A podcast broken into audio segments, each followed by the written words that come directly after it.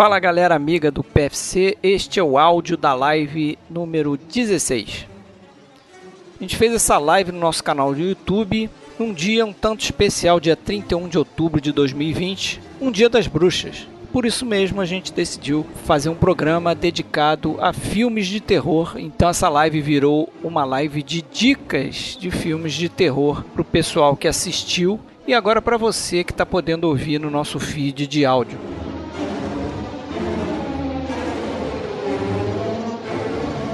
E você pode estar tá achando estranha a data de publicação desse episódio. É um dia primeiro, quando geralmente a gente publica um episódio normal do nosso podcast, mas infelizmente a gente não conseguiu fazer um episódio a tempo. Tivemos problemas de força maior que atrapalharam aí o nosso cronograma, mas no dia 15 voltaremos com a nossa programação normal.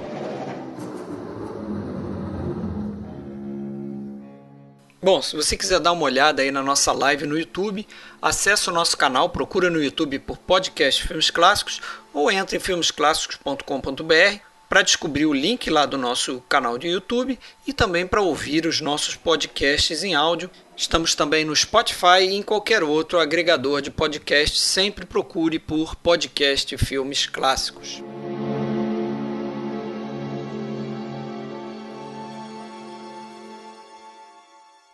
Fala meu povo, live número 16 do PFC, live especial, o cenário tá aí armado, background de, de Halloween, caiu num dia das bruxas, a gente fazia a nossa live mensal, então estamos aqui em quantos? Seis, será? Tem, co tem coisa errada aí, hein? Tem coisa é. errada, já estão vendo aí, olha lá, tem olho caindo, tá uma beleza isso aí. Cara. Eu não sei se vocês repararam, tem duas cabeças invisíveis aí, ó, que não são nada de coincidência, entendeu? Já tem um spoiler ali. Então tá aí, eu sou eu sou o zumbi aqui, Fred Almeida, falando aqui pelo, pelo podcast. Meu sócio hoje não está aqui, né? Alexandre fez aniversário ontem. Então a gente dispensou ele liberamos ele para brincar lá no Play. Então, um abraço, Alexandre, feliz aniversário. E comigo aqui, Fábio Roquembar. Beleza, Oi. Fábio? Como é que você tá? Valeu homenagem, valeu homenagem. Me botou ali com o zumbi do Lúcio Fulci, é isso? É, rapaz, zumbizão Show de bola. caindo aí, olho caindo.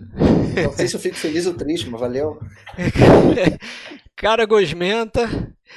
E com a gente aqui também William de Andrade, músico da banda Strato Machine. Beleza, William? Beleza, Fred. Beleza, galera aí de casa? Como é que você tá, cara? Tranquilaço, bicho. Tranquilo. E o último aqui, né? Seremos quatro dessa vez. Sérgio Gonçalves. Fala, Sérgio. Boa noite. Boa, Boa noite, noite, Sérgio. Halloween, né? Ninguém tá pedindo doces nas, nas casas hoje. É. Tocando nas portas. Só fazendo travessuras hoje. Só travessuras, sem gostosuras. É. Nada disso. Isso aí. E o doutor Sérgio está hoje aqui para responder uma pergunta importante: é por que o diabo dos sangues esses filmes todos são feitos com tinta vermelha em vez de ser algo mais. Né? Verme vermelho é bondade sua, né? Para chamar aquele laranja. É, laranja, vermelho, cara. Eu não consigo acreditar que aquilo ali é algum erro. Eles devem, deve ser alguma coisa do tipo. Né? Eles fazem aquilo para. sei, talvez pra impressionar menos, menos. Ou para aparecer mais, para ter um destaque maior. É, eu não sei, ou de repente até impressionar menos a plateia. Deve ter gente que desmaia então, então, vendo sangue. Menos, justamente. Né? É, para dar uma segurada lá no terror da galera. Para lembrar a plateia, olha, isso não é de verdade, mas aí também foge um pouco, né? É, do, foge, né? Um é meio contraditório isso, é meio né? contraditório. É. Todo mundo sabe que o certo seria sangue de verdade, né? Todo mundo sabe. É. olha que tem gente aí que às vezes é acusada de fazer isso, hein? Pois é, volta depois, e meia surge. Depois tem que se provar, certo? Mas aí, o Alexandre Lopes está aí, ó. Tá na área. Tá na área, tá no chat. O chat está aparecendo aqui embaixo. Vamos tentar interagir mais com a galera. E a ideia aqui foi de trazer é, um panorama geral né, do terror, a gente tentar fazer um histórico, uma, uma caminhada aí pelo, pela, pelos tempos do, do gênero. E para balizar a gente, a gente escolheu 10 filmes né, que a gente considera talvez não muito lembrados dentro do gênero, mas eu faço a minha meia-culpa aqui. Os que eu indiquei eu acho que são, são bem, bem lembrados, bem badalados, assim, mas talvez nem tanto para algumas pessoas. Então, vocês querem começar falando alguma coisa aí ou podemos? Ah, eu acho que Fala. Eu acho que a gente pode começar essa conversa. Eu acho que é uma coisa, sei lá, um assunto que me atrai muito é tentar entender um pouco né, uhum. o filme de terror, porque o filme de terror ele tem um objetivo, né, é causar medo nas pessoas.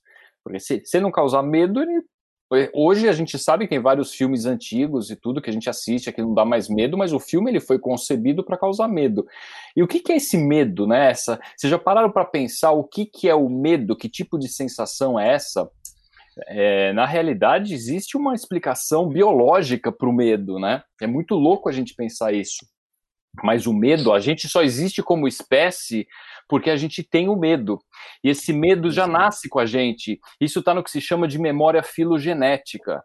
É, a gente não para para pensar nisso no nosso dia a dia, mas todo medo que a gente tem, ele, viva ele visa a autopreservação. O objetivo da gente como, como ser vivo é, a, a, gente fala, ah, você tem a família, seus filhos. As espécies elas têm o único objetivo de propagar os genes. É por isso que a gente existe como espécie, porque nossos genes foram propagados. E é a existência do medo que permite a propagação desses genes. Eu vou dar um exemplo muito claro. Se você perguntar. É um mecanismo, aqui, né?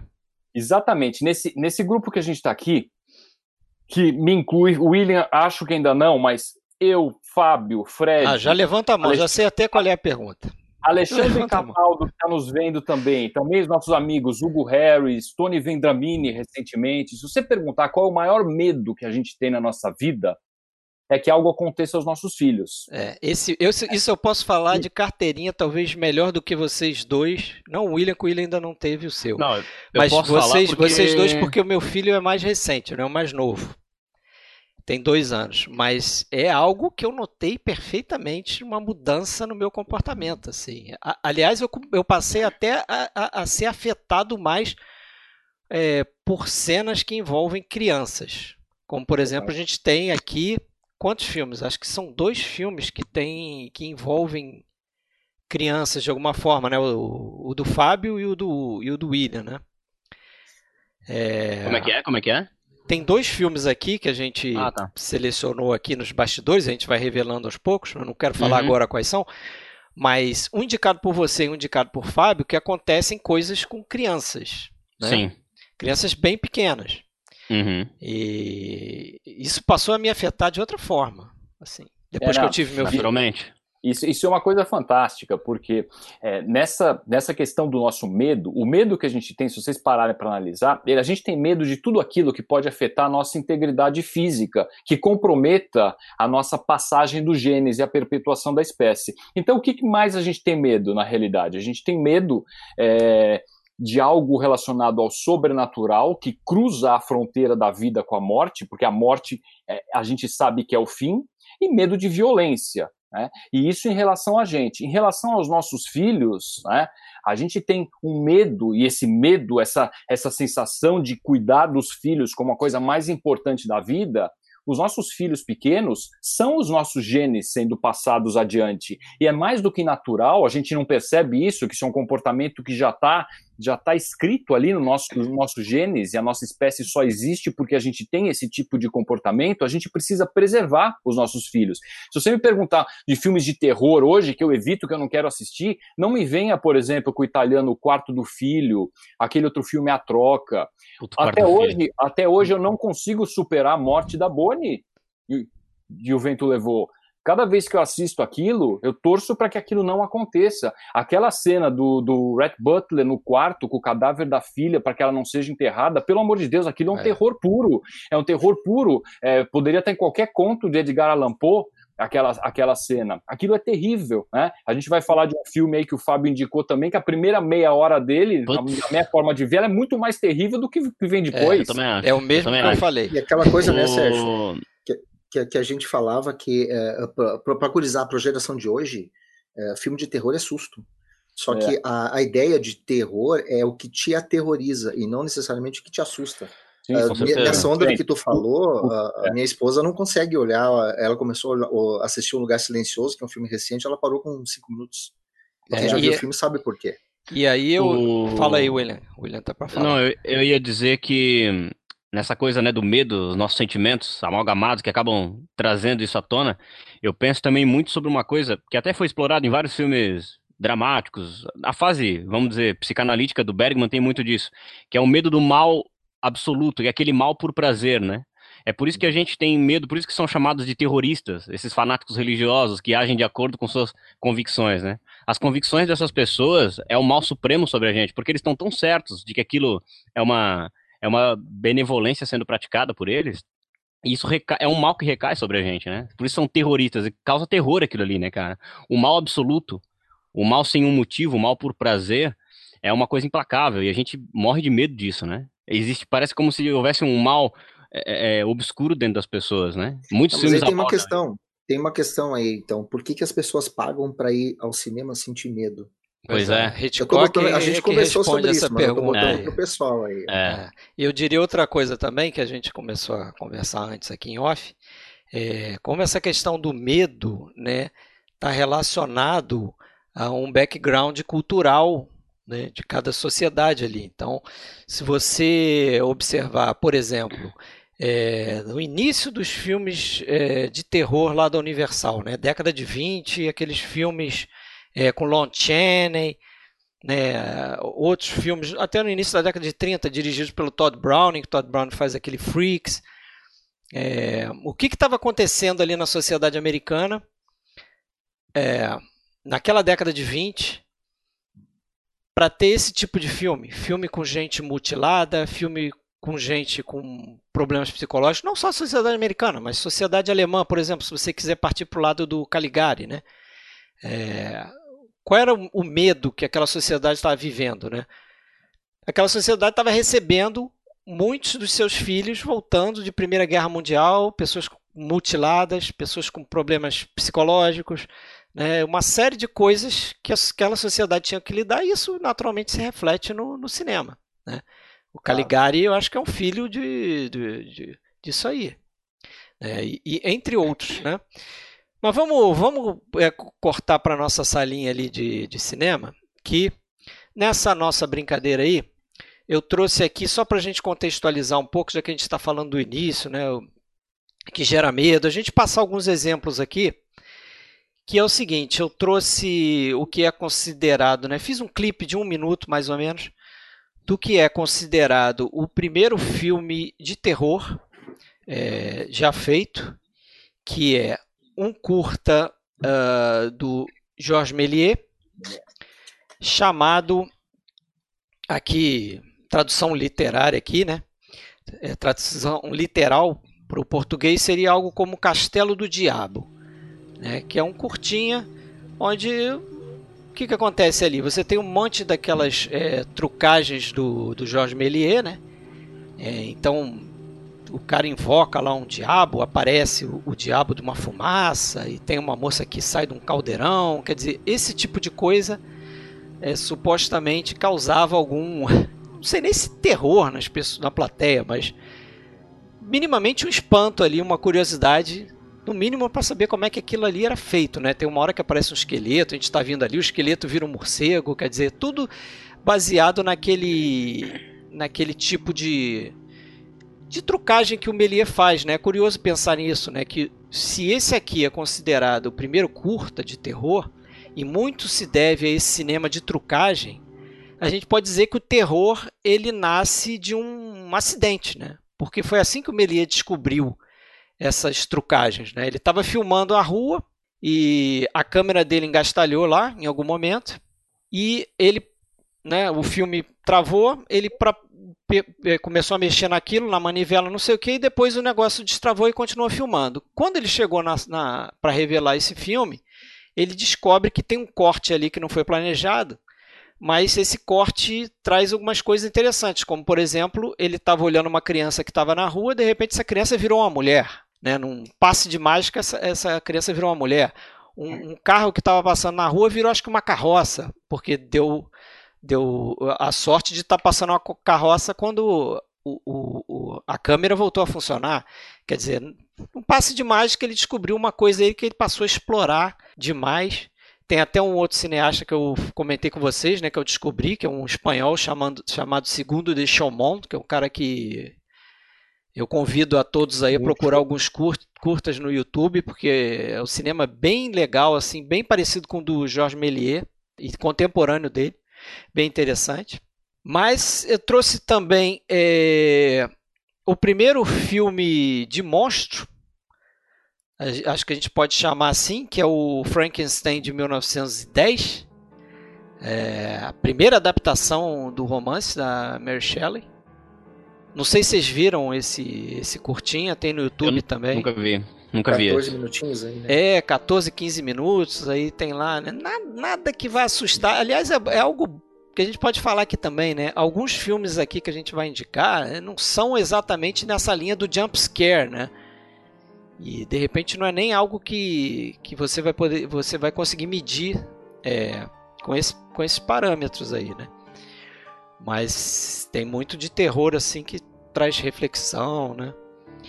Mas olha aí o que assustava a galera. Sabe que a galera se assustava com o cara vestido dessa forma aí?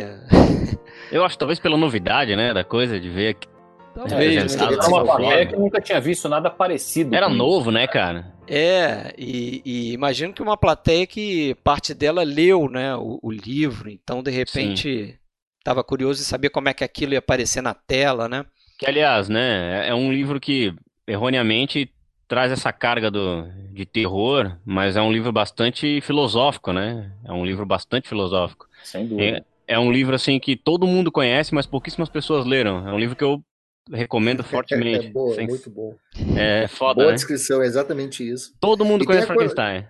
É. E tem aquela coisa, né? É, o, o, cinema ali que a gente está vendo é um cinema que ainda é muito teatral, né? Sim. E, só que a diferença dessa teatralidade é que tem uma trucagem que o teatro não consegue fazer. Que é, acho que é isso que também ajudava a assombrar as pessoas no momento que elas estavam é. vendo. Pode ser. E realmente você vê que falta ainda, né? Como falta no cinema em geral nessa época, o desenvolvimento da linguagem para poder potencializar aquilo, né? Você filmar é, numa, numa câmera fixa um cara vestido de Frankenstein andando para lá e para cá, não tem o mesmo efeito se você descobre que você pode cortar para a cara dele, né? Você pode Sim, enganar um a plateia né? de várias formas, né? Então isso ainda não está desenvolvido. E eu trouxe por último aqui o primeiro longa, é, considerado o primeiro longa de terror, que é o Infer é, Inferno, um filme italiano de 1911. E que ali você tem, é uma, uma adaptação da, da da Divina Comédia, né? Será que o Alexandre viu esse? Talvez, hein? Se não viu, tem que correr para ver, cara. É um filme interessante. Tem ali umas, umas, umas coisas bem sinistras, assim, umas imagens sinistras para a época. Esse aí eu não estou conseguindo passar aqui. Mas é legal a gente ver uh, quando eles estão abraçando a ideia de, de fazer filme de terror e tem os caras por aí que começaram a falar do meta-terror, né? inventaram uma, é. um tal do meta-terror, dizendo que a inovação dos filmes de terror de hoje é que eles trazem, eles usam o terror para falar de outra coisa, como se isso fosse uma coisa muito nova. Pois é.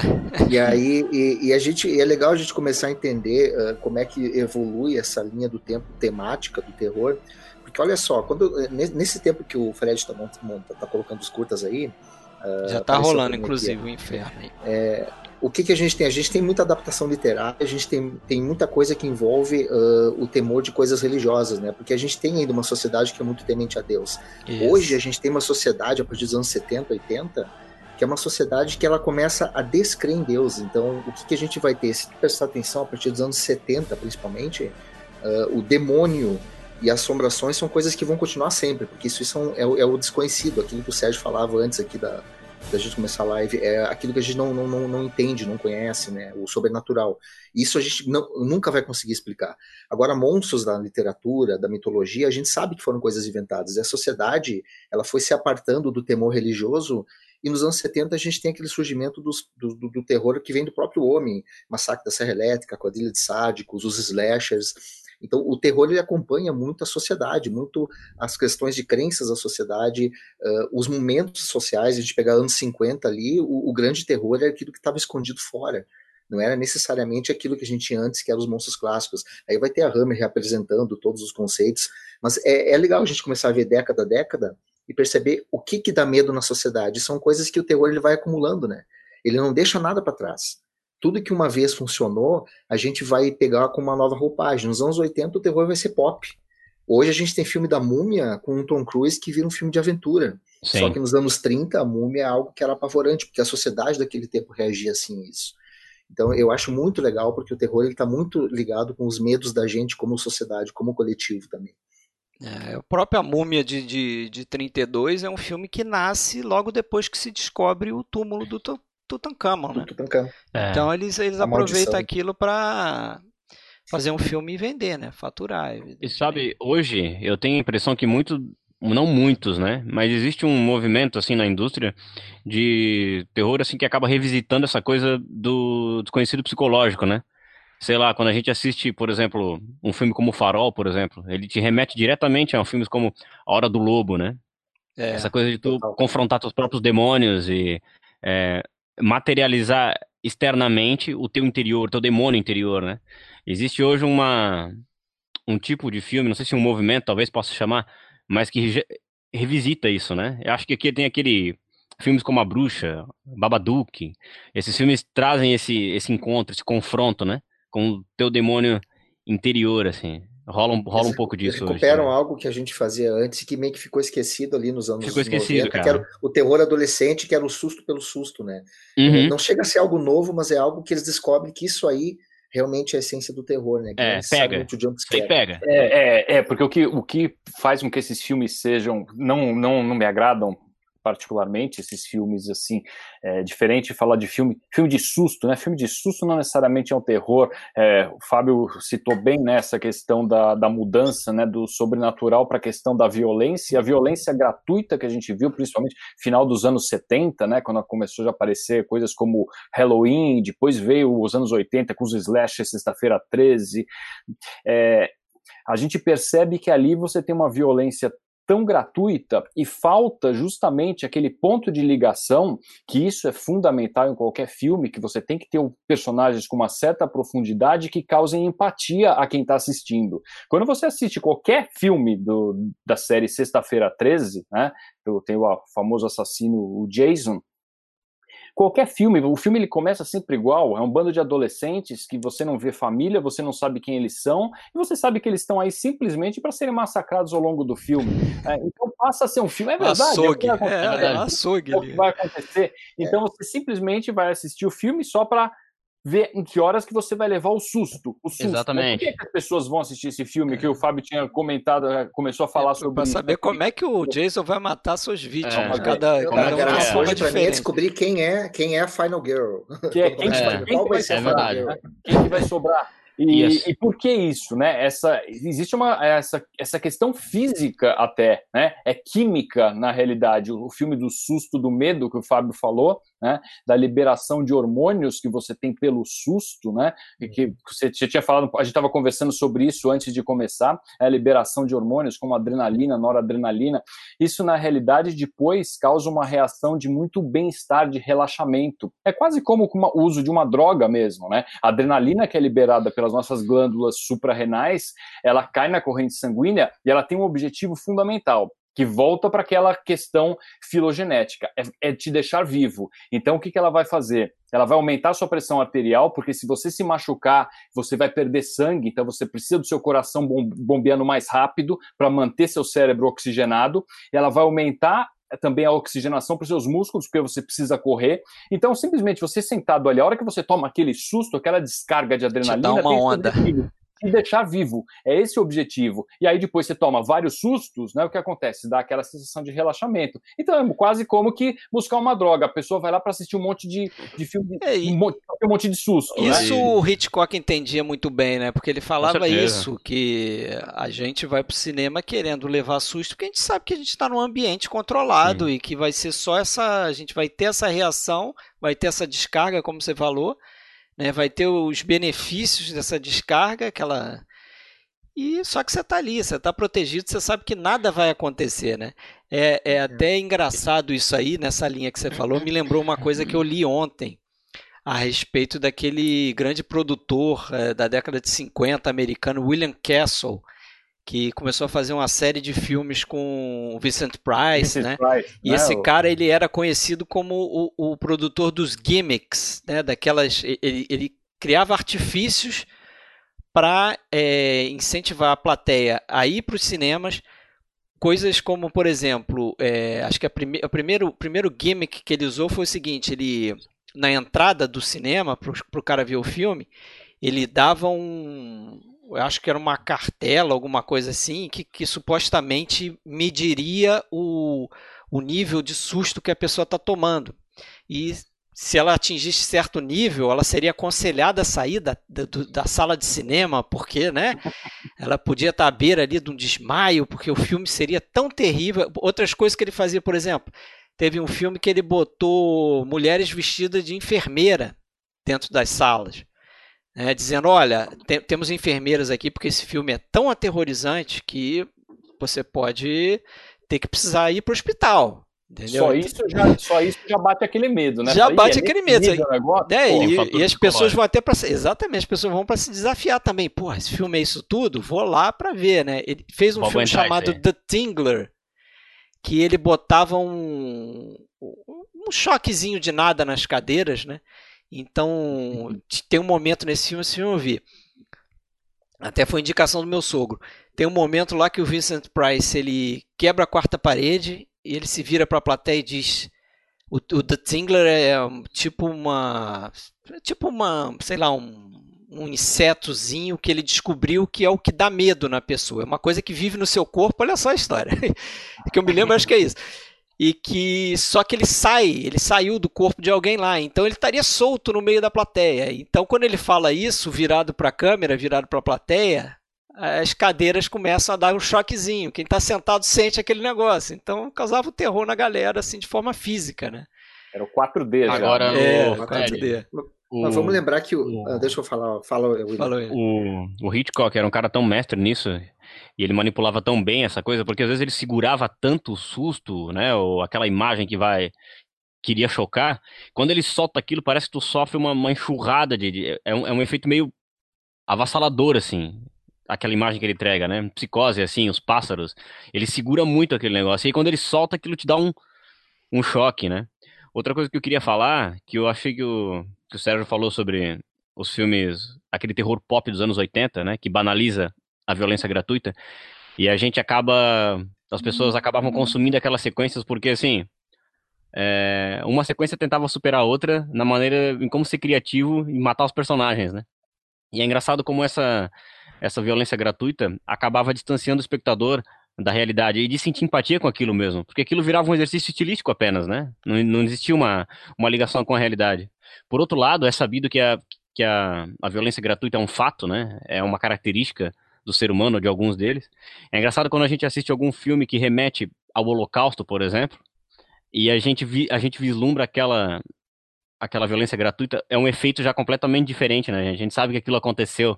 É uma violência que, que rolou mesmo, né? Por mais que não seja um filme de terror, a gente encara com o máximo de mais terror. Né? Aterrorizante. Né? É, mais aterrorizante. É muito, né?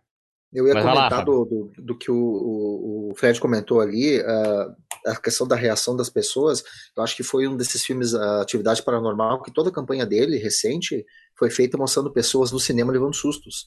Então você não tinha um trailer do uhum. filme, você tinha, na verdade, uh, pequenos clipes que mostravam as pessoas levando susto, e isso levou as pessoas ao cinema também, né? É. E o, o William comentou do, do, dos anos 80 banalizando, e também é outro problema americano, né? Porque uh, a gente pensa no Slash, inclusive o Halloween, que é um filmaço, Eles devem muito aos italianos. A gente vai falar hoje do Bava, do Fulci, e eles conseguiram pegar o que era uma coisa muito, uma exploração formal, que tem gente que não gosta, eu gosto muito do Fulci, do Bava, e depois eles levam para um, um, cenário pop, que na verdade a gente vai ver o Jason, o Fred, o Fred Krueger viraram personagens pops. Então, é aquilo que tu falou, a partir da primeira, a segunda, o terceiro, o quarto filme, o cara se torna um personagem bonequinho, ele começa a virar uh, brinde do McDonald's. Então, Pô, eu tenho um bonequinho é... do Jason, cara. então, Tem máscara, não? Bota é, máscara. É uma, é uma criança geração 80, né? É. É, porque a ideia, do, do, por exemplo, do diálogo, essa do slash, do, do, assassinato e coisa e tal, ela é muito mais ligada a uma exploração formal do cinema, uh, do, que, que, que, surge lá com o Bava, depois vai vir nos anos 70, que os americanos pegaram aquilo para lucrar, porque quando eles viram que a gurizada estava começando a ir no cinema e gostava de sentir medo, e botava uma ceninha de sexo ali no meio, aquela coisa da punição do sexo. É. Ah, uhum. fez sexo? É não, falou. É, não, vai morrer tá, nas tá, mãos tá do Jason. Vai morrer. vai morrer, vai ser esquartejado. Eu vou, eu vou colocando aqui, ó, na nossa telinha aqui. Né? É isso. Eu vou colocando na nossa telinha, vou soltando aqueles clipes que você editou, Fábio. Tá rolando o da Universal aí, porque a gente não vai, vai acabar não, não, não falando assim de forma esquemática nesse, nesses filmes, né? Mas a galera vai vendo aí, por exemplo, como é que era é, boa parte dos filmes da Universal, né? Muito centrado na figura dos monstros, né? Tem aqui, da literatura, né? Tem aqui um, um, excepcional box aqui, ó, da Universal, justamente sobre os monstros. Acho que o, o, o Sérgio tem esse, esse box também, um box duplo. Tem praticamente todos os filmes de monstro bacanas aqui da Universal, né? Drácula, o Frankenstein é de 31, a Múmia, o Homem Invisível, a Noiva de Frankenstein. A gente está vendo aí várias cenas. E a gente fez um episódio, né? Baseado no, nesses filmes aí. Né? Já faz uns quatro anos, cara. Tive até ouvindo ele de novo aí. Já faz tempo, hein? Foi lá do início do, do, podcast. Foi logo no começo, né? Foi. Ficou legal. Foi com o Marcelo. Marcelo Renal participou também. E é legal como esses personagens vão voltar depois, né? Porque eles vão ser bem né? explorados aqui uhum. e vai passar um pouco tempo depois. Eles vão voltar a ser explorados lá pela Hammer. É, é aquilo, as ideias não morrem, né? Elas só se atualizam de acordo com o tempo, com a sociedade. Mas a, a boa ideia, ela fica. Não, e nem é só a ideia do filme, né, Fábio? Porque você pega, por exemplo, o Lobisomem, a, a, mística envolvida, diferente de Frankenstein e Drácula, que tem um romance, tem um livro base ali, né, da onde toda a história saiu, boa parte da mística envolvendo o Lobisomem veio do filme de 41. Kurt Siodmak, ele foi o cara que criou essa, essa história toda da bala de prata, o negócio de quem vira, quem é mordido pelo lobisomem não morre e se transforma num lobisomem. As pessoas acham que eles estão só retratando. Ele criou aquilo lá, foi, foi criação de Hollywood pura. Né? Virou cânone, é, né? Virou, isso foi tão repetido em vários outros filmes depois que as pessoas acham que isso sempre aconteceu. Não, criou tudo ali. Esse pois filme é, é fundamental para o universo, né? Para quem gosta, quem curte os personagens, a, essa, a essa, do lobisomem. Essa fase toda, né? É. O, uma coisa louca, eu tinha, eu tinha já lido o livro do Gaston Leroux, o Fantasma da Ópera, quando eu vi essa adaptação, e o livro é um romance, né? Uhum. O, o, Eric, que é o, que é o fantasma, ele tem uma, ele, ele tem uma deformidade, mas não é uma coisa para ser assustador e tal, né? O lance dele ser assustador é na máscara e tal. E, cara, o Lon Chaney ali como como fantasma da ópera, cara, aquilo ali é assustador. A cara dele é um negócio bizarro. Eles conseguiram né? Assim como fizeram com Drácula, né? E ele, ele fazia as maquiagens dele, né? O Lon oh, Chaney fazia cara. as maquiagens dele. A cara dele ali dá muito medo, cara. Pelo amor de Deus. É um mestre. A galera tá falando muito Hitchcock aqui também, né? A gente citou Hitchcock. Falando Mário Bava, Dário Argento. A gente tem uns clipezinhos aqui dessa galera aí, né? Não do Hitchcock, mas. Mas é interessante, né, William? Uh, naquele tempo, uh, a aberração o cara que, que fosse deformado, que tivesse uma cicatriz, que tivesse o rosto. É, é uma coisa até politicamente correta hoje, mas é, esse tipo de coisa era considerada aberração, ela era assustadora. É, ué, viu o Freaks, né? Vocês viram? Né, do, do Brownie, Freaks? Eu pensei no Freaks. Pô, o Freaks, e... ele é, cara, é inesquecível. Aquela cena com com aquelas pessoas que têm microcefalia, não é isso, Sérgio? Não, o nome sim. É, microcefalia. Tem, tem, o, tem o tal do cara ali. que tem, tem braço cara, ali, né? É, o homem uma... torso, né? Sabe uma coisa que eu acho interessantíssima, assim, como a literatura sempre tratou o monstro, né, como um párea social, né? Uhum. Se, se tu for ver o próprio, a gente, eu vou falar dele de novo, que é o que é o livro da Mary Shelley, Frankenstein, a criatura é, do Frankenstein, ele é um párea social por conta da aparência dele. É, uhum. antes disso, né, quando Victor Hugo escreve o Notre Dame de Paris, que depois, na tradução inglesa, virou o Corcunda de Notre Dame, o monstro é o cineiro da torre e tal, e ele é uma pessoa boa, mas é um párea por conta da, da aparência. dele, né, é, né, cara? O né, monstro... Né? o monstro, na verdade, era um, era, era um ser que era perseguido por conta da imagem que ele projetava através da aparência, né? Mesma é coisa Fantasma da Ópera, né? Mesma coisa Fantasma da Ópera. É um cara desfigurado e tal. É, um cara desfigurado. É. Agora depois, o... depois vai ser explorado muito naquele filme do David Lynch, né? O Homem-Elefante. Homem-Elefante. É, é verdade. É. O Fábio falou na Hammer, né? Vou passar um clipezinho aqui deles, que é... Ih, já passei, já passei errado. Mas... tá difícil aqui de acertar. É, mas que é interessante, né? Esse renascimento do, do terror. A Hammer, que é um estúdio que existe desde 1934, é, não começou com terror. É, ao contrário do que muita gente imagina, tinha, eles faziam filme no ar, tinha alguns dramas criminais, acho que tinha romance também, era uma mistura. Um, e, e é engraçado que, ele, que o estúdio nasce de um cômico, é um comediante que funda o estúdio, né? E aí na década de 50 eles vão fazer lá o A Maldição de Frankenstein, acho que é o primeiro longa de terror deles.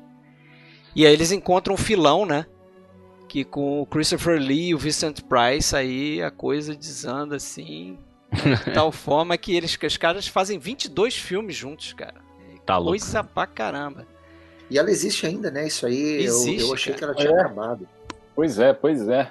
Pois é, descobrimos aí, né, que ela que ela inclusive tá faz... fez né, um remake do aquele filme inglês lá que a gente descobriu aí recentemente também.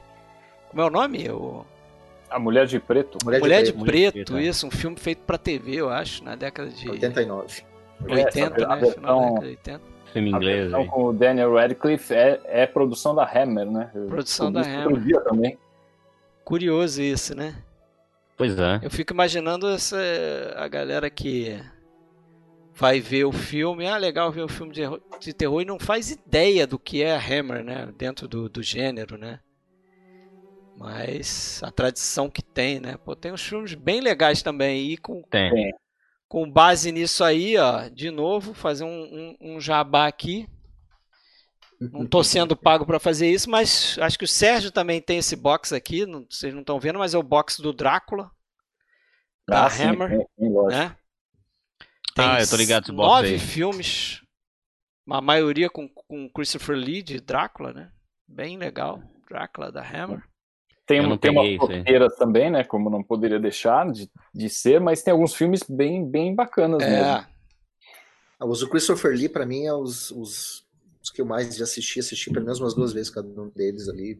Scars of Drácula, depois tem as, as, noivas de Drácula também. Isso, o primeiro é Drácula ali. Eu não sei quantos vocês viram.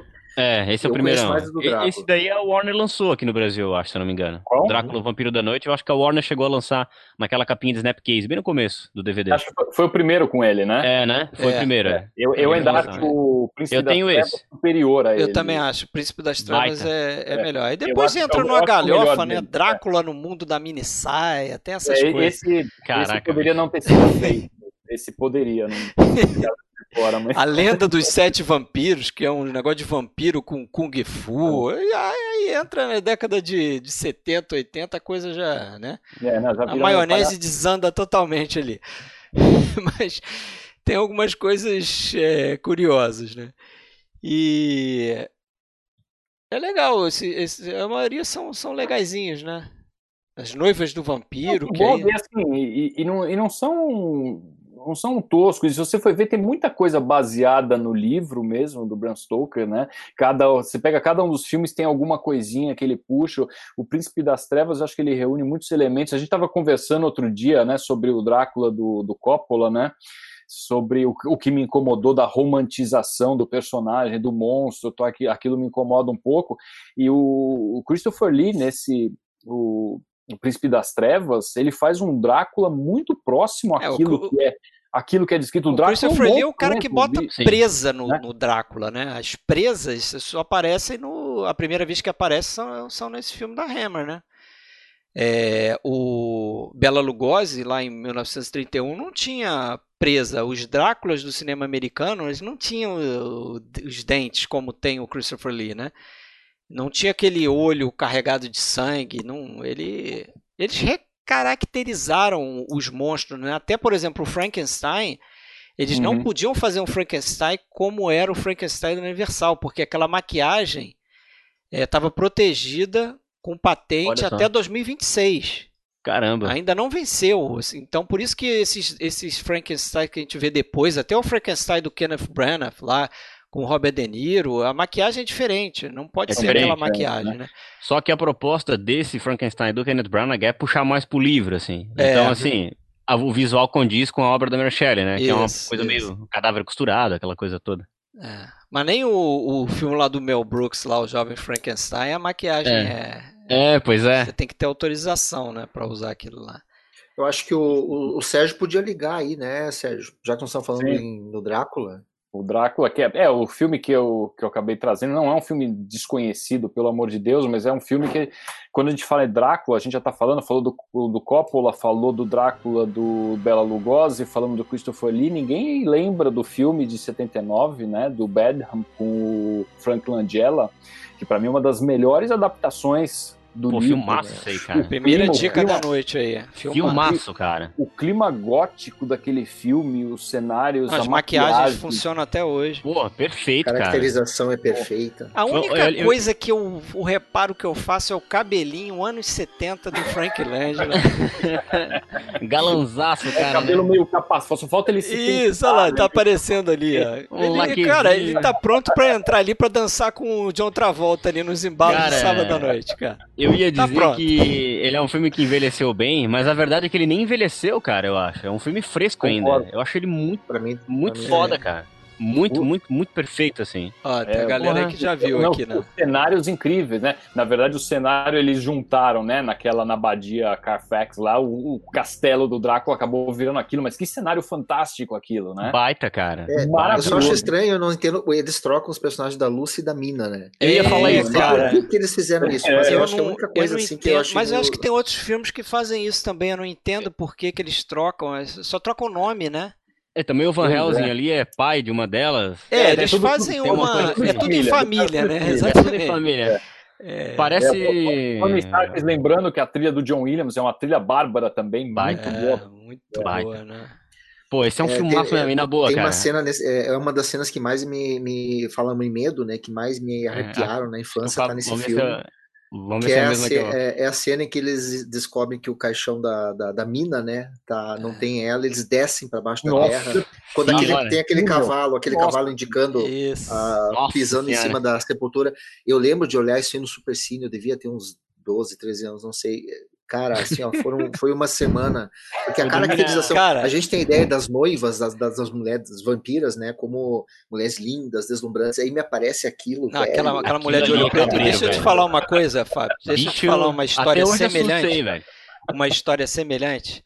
Eu acho que eu contei isso em algum podcast da vida aí, mas vou contar de novo. Eu passei pela mesma coisa. Eu passei pela mesma coisa. Eu vi esse filme numa madrugada da Globo, naquela de cinéfilo, né? Beleza, vai passar mais um filme. Deixa eu ver esse aqui, Drácula. Vamos ver qual é desse filme. Malandro, fiquei três noites sem dormir. E eu vou te falar por que, que o mais incrível é o seguinte: por que, que eu não dormi na segunda ou na terceira noite? Porque naquela toada da madrugada eles resolveram passar um filme chamado Vale Tudo, com Paul Newman, que era um filme sobre hockey. Rock de gelo. Ah, sei, sei. De esporte. Só que, cara, chegaram no final, se eu me lembro bem, os jogadores eles saíram na porrada. Então tinha sangue na cara de um, sangue na cara do outro. Cara, eu não dormi por conta disso. Porque Nossa. Eu vi sangue na cara do Paul Newman, sei lá, e não dormi de noite naquela noite. Justo, claro, que é efeito do Drácula ainda que eu tinha Já tava visto, com os né? nervos à flor da pele ali. Né? Cara, mas é cara, aterrador. É, assim. eu, eu, eu ia falar bem isso aí na hora que o Fábio falou. Também, essa, essa mina é, transformado em vampiro, ele é um negócio bizarro, cara. É muito assustador. E é uma, é uma coisa que tu realmente não espera. Até a maneira como ela é filmada ali, começa os pés, assim. Tu acha só que tu vai ver ela com aquelas presas é, e tal. O reflexo na água, é. né? Porque quem vê ela primeiro é o pai. Daí ele chama minha filha, não sei o quê. Aí, ah, beleza. Ele conseguiu reconhecer a filha. Só que quando pega, quando dá um close na filha, fala, puta que pariu, velho. Que isso, cara? E, e, é, e, é, e, é, uma cena bem breve, né? É uma cena é, bem breve. E esse, e esse, né? esse, é, o, é. esse é o, susto, o susto bacana né, é. filme, que criou toda uma, toda uma expectativa do, de um fato que vai acontecer. E não aquela. Porque dá susto simplesmente fazendo aparecer alguma coisa rápido na tela e jogando uma trilha sonora alta para fazer pular na cadeira. Isso é uma forma covarde de você fazer um susto, né? Sim. A hora que você pega uma tá ganho, né? ele pega tá o espectador tá desprevenido, pelo amor de Deus, aquilo lá é Não, é muito bom, cara. É um filmaço, filmaço. Porra. E é, e é o Frank Langella sem presa, né? Não sei se a gente já falou sem presa, aqui. é, sem presa. É, e, e sem maquiagem dele. também, né? Ele só ele vai usar maquiagem lá pro final, que a gente não precisa dizer o que que acontece, mas aí vão carregar é. ele na maquiagem. Mas é o cara pois que é. escapou ileso, ele não se transforma ele, em nada. Ele que não, não usaria presas, não teria sangue escorrendo, na, não Isso. teria sangue na boca Eles dele. Eles fugiram, e... acho que propositalmente, do Drácula do Christopher Lee, né? É a coisa é, se... É, pois é, porque reconstruindo. Foi um Drácula diferente, porque ele acabou inaugurando essa questão da romantização, né, do Drácula romântico, galã. E foi uma coisa interessante você analisar, porque você acaba não precisando comparar muito. Ele é um Drácula bem diferente. E eu acho que ele faz bem o papel. O resultado do filme, né, é cheio das as adaptações e todas as modificações em relação à, à obra original, né, eu acho assim, o resultado é redondinho, é um belíssimo filme, é uma das versões que eu mais é gosto. Mesmo. Tem gente que viu deitado aí ficou mal. Depois que viu, hein? vamos. Vocês querem. Vamos continuar então pelos filmes? Ai, é, já demos uma é dica. Curioso, né? né? A gente, a gente tem tanto tempo de terror, é, ninguém combinou nada, mano. No fim, a gente acabou pegando filme dos anos 60 em diante, né? Pois é, é. o meu filme, por exemplo, né? Ah, que... você, você, eu ia até falar a hora que o Fred, Fred comentou. William Castle é aquele do House on Haunted Hill, não Isso, é? Do ele. Isso. Ele mesmo. Que é a Casa dos Maus acho, Espíritos. Acho que é o né? primeiro filme que ele produz, eu acho que é esse. Com Vicente Price também, né? Esse é, esse é porque final dos anos 50, não é isso? É, acho que 59, é. Né? É, isso. 59. Final dos anos 50 e anos 60, que, vai, que acho que ele vai fazer a carreira dele. É, mas eu indiquei um filme francês, que aí eu acho que não é nem tão desconhecido ali, assim, né? Chamado Olhos Sem Rosto. É... Filmaço. Filmaço francês na linha do que a gente comentou ali até antes, né? Um, é, um, é aquele tipo de terror mais baseado no realismo, né? Porque é, eu acho que ele é mais fundamentado no, nas coisas ruins que a gente sabe que o ser humano pode fazer. Né? Com certeza. Então, para quem não viu uma sinopsezinha rápida, é, é um cara que tem uma filha que está desfigurada por conta de um acidente que ele provocou, um acidente de carro. E essa moça está com o rosto totalmente desfigurado. Ele é um cirurgião e ele passa o tempo dele ali é, junto com o assistente dele, que é até interpretado pela Lida Vale, é, caçando moças que parecem com ela, mesmo biotipo. É, dei até um pause aqui, ó, dessa cena aí, que depois vocês vão ver. Que eu acho que o, o terror do filme está em mostrar justamente é, é, esse tipo de coisa, o procedimento é, de operação dele. Tem um momento ali que ele, que ele tira, eles mostram ele tirando o rosto da mulher, né? Tá, tá desfigurando uma mulher que eles, que eles cataram na rua para tentar fazer um implante no rosto dela. E, e, foi daí que surgiu a ideia, né? O diretor Georges Franju ele disse que teve ideia de fazer o filme dessa forma depois que ele, ele percebeu que tinha um documentário, um vídeo institucional de medicina é, que mostrava uma operação, o cara operando o cérebro. E mostrava o cara abrindo o cérebro e tal, e tinha gente que desmaiava vendo aquilo. Aí falou, cara, vou fazer um filme que vai mostrar esse tipo de coisa, né? E eu acho que assim, o filme para mesmo para início dos anos 60, a gente já tem ali o Psicose, né? E a gente tem o Tortura do Medo, que talvez tenham sido os primeiros Ai, filmes de slasher aí, um do Hitchcock e o outro do Michael Powell. mas esse filme tem umas cenas assim, tem uma hora que uma mulher leva uma, um bisturi na, na, jugular ali, ele te mostra, pá, uhum. enfiando o bisturi, né? Tem essa cena de retirar o rosto. É, claro que hoje tem. É fake, né? Ninguém vai se impressionar com aquilo, ninguém vai desmaiar, mas eu fico imaginando a plateia na época devia dar uma balançada, né? Você em viu... alguns lugares foi cortado, né? Foi exibido é. sem essa cena, né? É, mas imagino. O... Demais, mas né? o que eu acho realmente aterrorizante nesse filme é aquela expressão, né, velho? Aqueles olhos que ficam passeando assim. Naquela Isso. máscara branca, cara. Aquela Puta máscara, ela é que a gente falou antes, né? A ausência. O Halloween, sabia? Do, a ausência de expressão. É bizarro, né, cara? Dá medo mesmo isso aí. Você não tem expressão nenhuma. A gente conversava também antes. Como é que a gente consegue se relacionar com as pessoas? Tu, tu percebe a expressão delas. É. Se elas estão com medo, se elas estão gostando, não estão né? gostando. Aí você tem olhos com uma expressão estática que não. E o cinema usou isso muito depois, né? Uma máscara que não tem expressão nenhuma. Isso é uma coisa assustadora. Não, tão assustador. assustador que acho que o Fred ia falar isso, né? Da máscara que isso, foi. do Halloween. A máscara do Michael Myers no Halloween isso. veio, veio é. inspirado por esse filme, né? A, a máscara do Halloween é um molde da máscara do, do, do Capitão Kirk, né? Do Jornal nas Estrelas. Né? Caramba, nem sabia disso. É, eles pegaram a cara do. Como é o nome lá do Capitão William Kirk? William, William Shatner, Shatner, eles pegaram um molde que tinha, sei lá porquê, uma máscara facial do William Shatner e eles criaram a máscara do Michael Myers. Só Muito que a inspiração bom, daquele visual daquela máscara é do, do, do filme do Franju.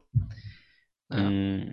Então, e é um, é um, filme influente na história do terror. Eu acho que vale a pena conhecer, né? Principalmente a galera. É um filmaço, cara. Tem uma coisa, tem uma coisa legal que ele faz ali, né? Que toda vez que a enfermeira aparece, aí ele é, é bem aquilo que o que o Lang fez lá no M. Toda vez que a enfermeira aparece na rua, a gente tem aquela musiquinha tocando, como se fosse é, um tem leitmotiv. Dizendo que ela tá é. caçando ali. Isso aí eu achei fora de série é, também. Dá uma a gente sugestão, sabe que ela né? tá caçando alguém só pelo poder de sugestão da música. É, totalmente. A mesma ideia do M, o Vampiro do Seldorf, né? Mesma ideia. Você sabe que o assassino tá prestes a atacar quando você, você escuta a música antes, às vezes. Esse filme é a mesma coisa. E o vilão é um doutor psicótico, né, cara? É, e é aí o, é... o doutor que ficou maluco lá. Isso, eu é, acho que isso. O cientista louco, né? É, o cientista louco, né? Tem, é. esse, tem esse tipo de distinção também, né? Tem momentos do, do, do terror, é, da épocas de filme de terror em que você tem a figura lá do, do que é o cara lá do Metrópolis, né? O, o cientista maluco que Sim. desenvolve alguma coisa, né? Eu acho que é de novo aquela coisa do, do background da sociedade, né? Por que isso? Deve estar muito ancorado no, na Guerra Fria, né? no medo da ameaça nuclear, né? o que, que esses cientistas estão Pode fazendo. Ser. Pode acabar com a humanidade. Então é. vem a ideia do, do cientista é. maluco. Do... O vilão é um, um cara usando jaleco. É. aí, no caso, a profissão do Sérgio aí, ó. Aí, ó. É, e, não, e esses personagens, é engraçado que esses personagens foram recorrentes, né, no, em tantos é, brinquedos de trem fantasma, né, desses, desses trens fantasmas antigos, né, não sei, não sei se o William chegou a frequentar alguns desses, mas você... Claro que sim. Não, quer dizer, eu, eu cheguei em parques, mas eu não entro muito nessas, nesses brinquedos. Eu, eu estive é. ano passado, eu fui a um congresso em Viena, e em Viena tem um parque de diversões assim daqueles esses clássicos que você, você nem paga ingresso para entrar, você paga só nos brinquedos, né? E eu lá sozinho, falei assim, pô, é, é, agora mesmo que eu vou lá no parque, fui lá, vi, vi o Museu de Cera e falei, vou dar uma olhada nesses, nesses trens fantasmas, porque eles são exatamente aqueles trens fantasmas antigos, sabe? Que hoje em dia não dão medo nenhum, mas você, você via a criação dos bonecos, então eram os monstros, de, e, e assim, é, médico louco, avental, o cara lá numa cirurgia, arrancando a cabeça. Tinha, tem um monte daqueles que meu Deus do céu, isso aí é pra assustar as pessoas, sabe? e é, virou um personagem de filmes de terror, né? E isso virou, isso virou uma figura icônica, porque se tu for ver, até desenhos animados da época tinham, tinham isso aí. Pô, pica-pau.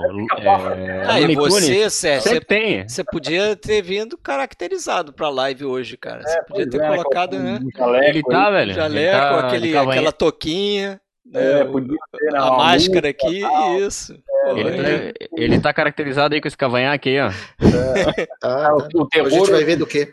O é. terror hoje em dia é, é, face shield, luva, avental. É, terror real, né? Isso é real, eu tiro, coloco uma foto caracterizada assim. É. Pra ver o que é o terror. É, vamos, mas... falar, vamos falar um pouquinho do filme do Rafael, que o Rafael indicou, mas o Rafael não pôde comparecer porque tá num. É, foi, foi convocado aí porque questões de trabalho, né, profissionais. Então ele, ele pediu desculpa aí, mas não, não pôde participar. Mas ele indicou uns filmes aqui, né? Vamos pegar um filme dele aqui para falar logo, que é o filme do Mário Bava, o filme Black cujo Sabbath. título supostamente rebatizou a banda de heavy metal que deu origem a tudo, né? Black Sabbath. Baita. Black Sabbath, o, o, o nome da banda veio desse filme aqui. Né? Eles mudaram o nome da banda, que era Earth, não é isso, William? Acho isso mesmo. Terra. Isso e aí, mesmo. depois que viram esse filme do, do Mario Bava, né, que nos Estados é. Unidos chamou Black Sabbath, eles modificaram o nome. Mas aqui no Brasil chamou o quê? Três Máscaras do Terror, foi isso? É. Isso. Como é que isso, não aproveitou esse nome, né? Já que a banda se tornou tão icônica. Pô, Black uhum. Sabbath é tão, tão baita, pois cara. É. Tão... Um filme bem interessante, né, cara? Filme eu go gosto. Ah, bom demais. Boris bem Karloff, legal, né? aí, ele aparecendo. Os três são muito bons. Eu gosto mais dos, do, do, segundo e do terceiro, mas o, o segundo é. conto, o primeiro o não gostei, não. O segundo é, melhor, é... cara. O primeiro o é muito é simples, né? O primeiro, o, não, o primeiro eu não curti, não. É, o primeiro, ele, eu, eu imagino que ele tem até inspirado Pânico. Não é o Pânico que tem um assassino que liga Tem, que fica no telefone. É. Pode, é possível, é possível. Pode ser, cara. É bem aquilo ali, né? E é, é o segundo é, um, é meio que uma história de, de e é o que mais um tem Drácula duração, disfarçado acho, né? É, é, o que tem a duração maior, acho. É. É o mais é, legal. É magnífico aquilo, né? E é muito legal porque é, ele pega uma. E é, e é, próprio. O Bava também já tinha feito a Máscara do Diabo, que também é, é se não me engano, é baseado num conto. Máscara do Demônio, né? É legal. É, Máscara do Demônio, legal, Máscara do Diabo, sei. E, e, e, tem muita coisa do terror feito na, na, no leste europeu, aí, naqueles contos do leste europeu. Eu já tinha indicado na live dos anos 60 um filme chamado Vid, O Espírito ah, do Mal, que também é baseado num conto russo. Então, é essa coisa do folclore, né, do medo do folclore, uh, que ele adapta, e ele adapta de uma maneira que é, é, é muito ambientada. É, vocês viram no final, né, que no final a gente tem aquela cena do o, o, o Karloff, né, o Boris Karloff, faz a participação especial ali, mostrando os bastidores dele Sim. com, ele Sim, gravando. cavalo, né? E depois, uh, depois eu, eu fiz um clipezinho do, do, dos filmes do Bava, e esse era um recurso que o Bava usava muito, essa coisa do, do, do cara no cavaleiro. Passar ele aqui. No céu, passando no céu. E ele explorava muito essa questão do, do, do, dos folclores, né, do medo dos folclores. E eu gostei muito desse segundo. É claro, o terceiro, o terceiro curta, ele é criativo, bem mais criativo que o, que o primeiro, né? Que fala sobre uma mulher que faleceu e que é. tem o anel dela roubado. Não, não dá para entrar muito em detalhe, porque senão tu estraga o prazer de ver. É. Né? Por mais é muito que legal questão do spoiler, mas é, o, o, Rafa até comentou com nós, cara, para mim o Black Sabbath é a obra-prima do Bava. E ele tá lá atrás, o Bava vai fazer muita coisa ali para frente, mas é, a qualidade da maneira como ele ambienta esses personagens ali, tu percebe que é tudo estúdio. E é Sim. é muito essa coisa do, do, do, da câmera que vai, da câmera que volta, de fazer o zoom. Só que ele consegue inserir a gente nesse ambiente de uma maneira que poucos diretores depois vão conseguir fazer. E ele vai inspirar muita gente depois. É, tem umas cenas aí aparecendo da máscara do, do demônio, que também é outro que eu quase considerei de colocar aqui, depois que o Rafa colocou o Black Sabbath, eu não vamos deixar o Bava numa vez só aí, porque acho que o Black Sabbath ele vai estar tá representando bem o, o cinema desse, desse italiano. É. E ele é meio que o pai, né, de uma geração que vai vir depois. Sim. O Bava depois vai gerar muita gente lá nos anos 70 que também vai influenciar muito o cinema de terror. É uma é, baita indicação é do Rafael, quem não viu. Muito Filmaço. bom, baita indicação muito bom mesmo, do Rafael. Cara. E eu achei curioso isso que você comentou, né? Ele chega no final, parece que ele tem pena da plateia dele. Ele deve pensar assim, poxa, eu aterrorizei tanto essa galera, vou mostrar aqui o Boris Karloff, vou é. mostrar o estúdio, vou Vamos desmistificar, um né? isso. Vamos fazer quase como que um making off aqui, como é que funciona, um cavalinho mecânico ali para quebrar aquilo ali e mandar essa galera para casa sem sem maiores sustos, né?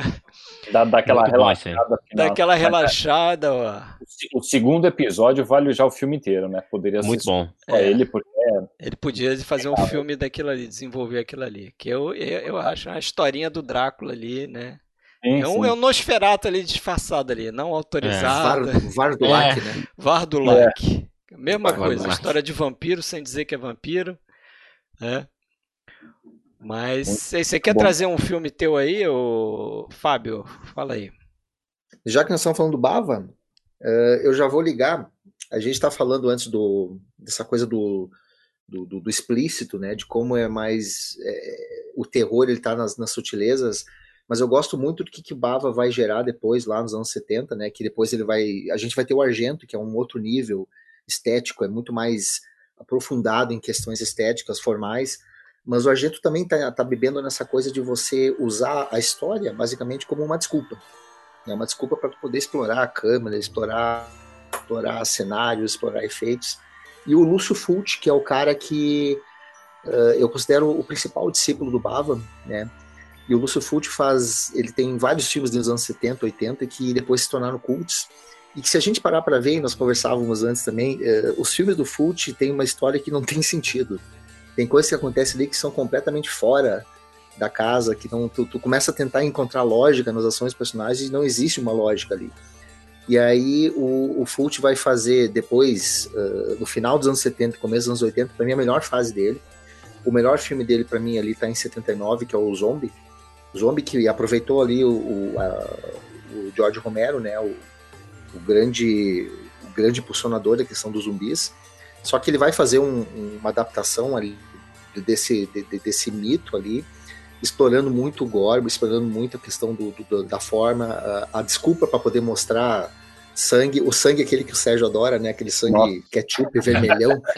Capilé. Mas você vai ter é, tudo, tudo é uma desculpa para tu poder explorar as coisas que, que, que, o cinema de horror gore gosta, que é a questão uhum. da morte, é a da captação, é o susto, é o os zumbis deles são putrefatos. Aí ele vai beber muito no Armando Osório, né? Que é o espanhol lá que vai fazer a Noite do Terror Cego, uma, lá, né? os zumbis cegos, uma quadrilogia também, porque o, o, depois que faz o Na Noite dos Mortos Vivos, o George Romero ele vai ficar ali praticamente uma década sem explorar de novo isso aí, ele vai tentar outras coisas que não deram certo, né? E aí vai fazer em 81 o Fulci, eu não vou falar do Zumbi, que é o meu filme preferido dele, porque eu já tinha comentado dele na live. Ele vai fazer o The Beyond, que talvez seja o filme mais cult dele, e talvez o que menos faça sentido em termos de história, de roteiro. Mas uh, é, é, uma, é, é uma festa, é uma festa formal ali, porque ele consegue colocar num filme só e tudo é desculpa, né? Aí tu tem. É, Toma de olho. Tu vai ter o quê? Não, é, é, é, os sete portais do inferno ali que são abertos. Mas ali nesse filme, cara, tu tem uh, tudo que tu pode pensar que, que, tu queira colocar num filme de terror. Hotel Assombrado, Portal do Inferno, Ataque de Animal Possuído, tu tem mutilação, possessões, laceração, misterio personagens né? cegos misteriosos, livros demoníacos, demônios, É, olho zumbis, saindo pra tudo quanto é lado. Olho ah, saindo ah. pra tudo. Ele tem uma fixação com os olhos, né? É. É, pra, pra tu conseguir entender e curtir o filme do... do é, é, é claro, é uma questão de gosto tudo que o, o Fult fazia ali era explorar a história como uma desculpa para poder fazer tudo aquilo ali de uma maneira uh, que engrandecesse o estético e o formal.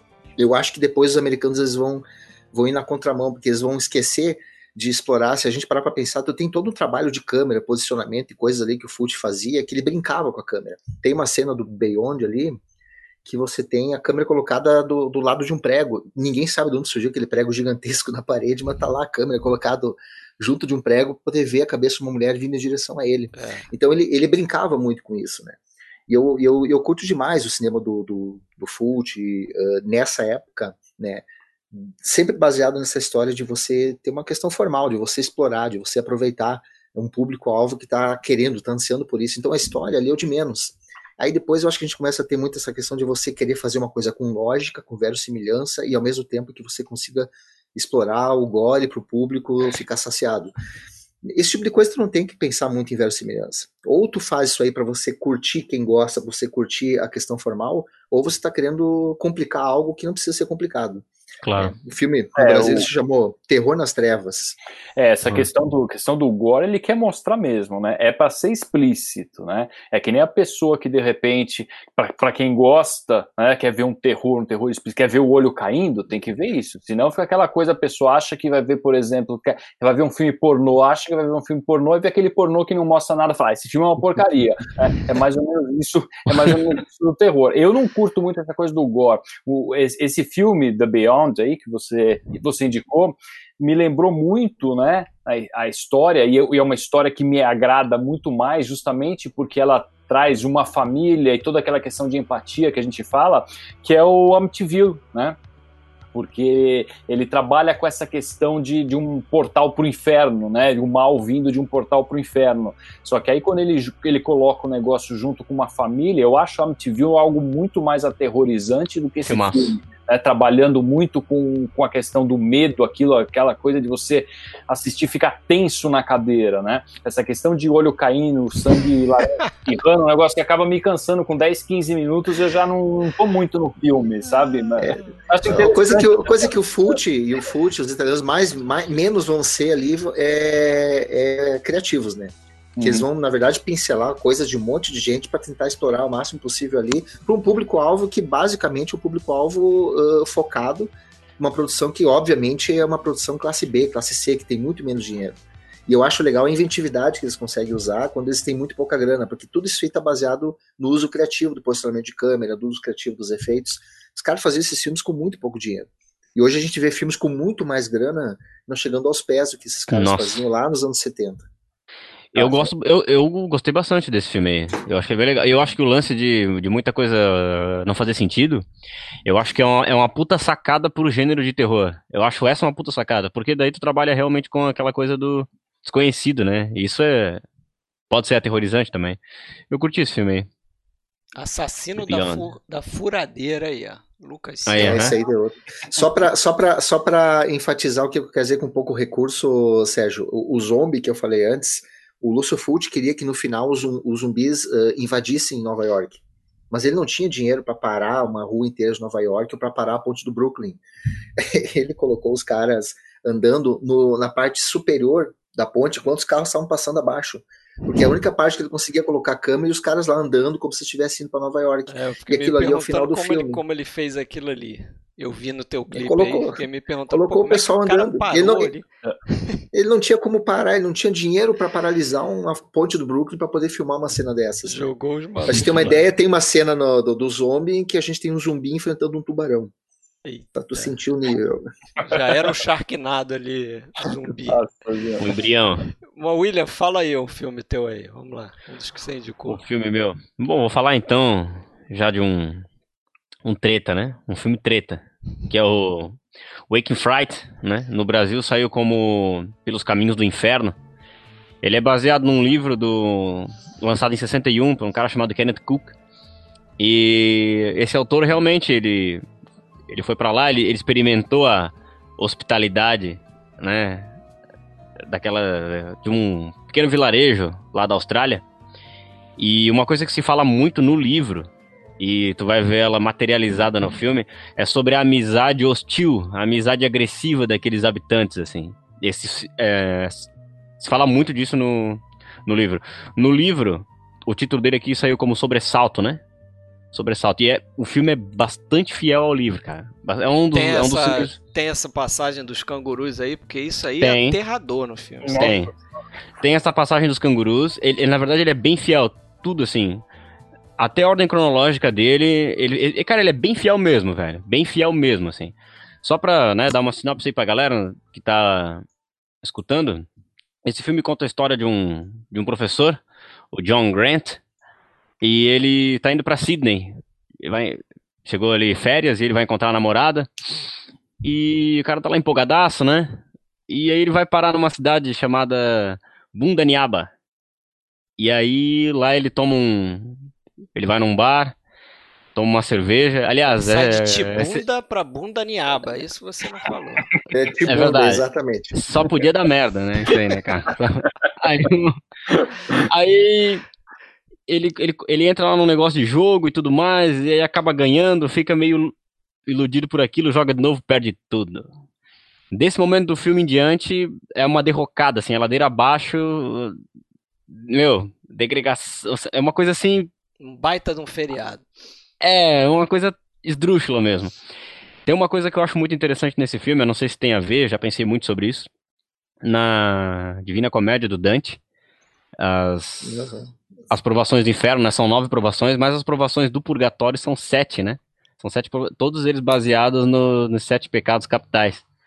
Eu fico pensando se não tem uma alusão a isso, assim. Até uma coisa que me fez, além dessa derrocada dele, tem também essa questão de quando ele chega lá na cidade, ele vai pegar um, um quarto de hotel, o número do quarto dele é, é, é, é o número 7, né? Talvez os sete níveis aí do, do purgatório. Tem muito do, do, Joseph Conrad, né? Do Coração das Trevas, depois vai estar lá no Apocalipse. é verdade, e, é, cara. Inclusive, vocês comentaram isso aí, a questão de, à medida que eles vão se embreando na selva, eles vão cada vez mais ficando selvagens, né? Selvagens. E a gente, se a gente pegar o teu filme aí que tu indicou, uh, ele tem várias passagens, vários locais que ele vai indo e vai encontrando pessoas, e a cada vez que ele vai encontrando pessoas, ele vai ficando mais selvagem. Ele vai ficando mais absorvido, né? Mais até do que isso, né? Porque ele, ele, é uma força, como é que eu vou dizer? Ele é um cara, ele não pertence àquele lugar. Ele até tem um certo desprezo por aquelas pessoas, né? Ele se sente um pouco superior àquilo. E conforme o filme vai acontecendo, ele vai, a, ele vai abdicando. naquilo ali. É, ele vai abdicando, vai abrindo mão dessa civilidade, vai se tornando um autêntico habitante daquele lugar ali, né? É um filme, eu trouxe ele aqui para essa live do, do terror. Talvez aí muita gente vai dizer, ah, mas esse filme não é um terror. E aí acho que fecha muito com o que a gente, na verdade, iniciou essa live conversando, assim, sobre o terror enquanto sentimento, né? O personagem do, é, do John Grant, ele vive um, literalmente um pesadelo, né? Ele vive um inferno na Terra. Não, é, assim. um, é, um, é um pesadelo real, né? É um, pesadelo, é um pesadelo é, é real. Que te assim, assusta porque você sabe que pode acontecer. Encontrar pode acontecer. aquelas pessoas, encontrar aqueles dois amigos do Donald Pleasence encontrar um, um, maluco como Donald Pleasence, né? Que um cara que é um médico, é um médico também, né? Que é um médico. O negócio é médico, tem que se afastar mais de médico. Mais um médico. Esse mais um médico. Cara, e assim, ó, é... a cerveja no filme ela é real, né? De início, o diretor ele tentou botar cerveja sem álcool, os caras não aceitaram. Então, assim, ó, os caras estão atuando ali, tomando 30, 40 canecos de chopp direto. É...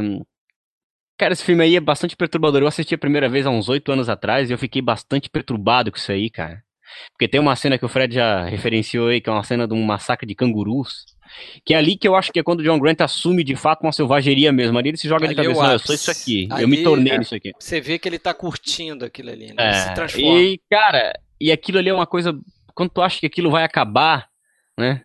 Depois tu acaba vivenciando aquilo de novo de uma forma mais intensa ainda. É um negócio horrível. Eu quase passei mal assistindo. E é, eu lembro que na época. Dá né? Você vê aqui. Dá mal-estar. E na época. E olha só que doido. Cenas reais, né? São cenas reais, é. O é, diretor, o, mais curioso o Ted é isso, né? ele, ele é. Olha só, ele filmou numa época de temporada de caça aos cangurus.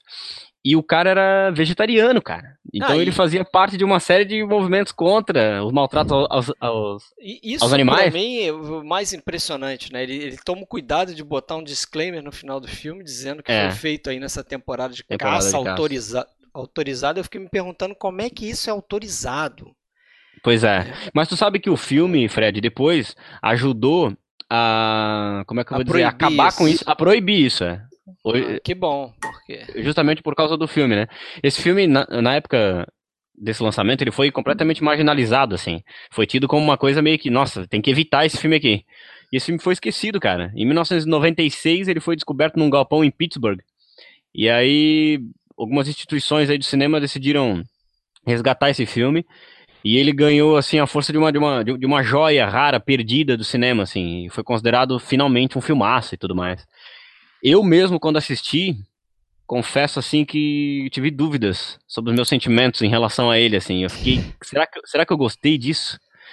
E conforme o tempo foi passando, eu fui amadurecendo isso aí. Hoje em dia eu vou dizer, é um, acho ele um filmaço, acho um baita de um filme. Boa Gosto dica, de verdade, assim. Acho um baita filmaço. Mas é, é, ele, ele, é, se a gente olhar os filmes dessa época, né, a gente tem o Waking, Waking Friday, a gente tem o Walkabout, Aí você pensa no Wicker Man, que o pessoal comentou aqui, o Homem Palha, você tem Inverno uhum. Sangue Veneza.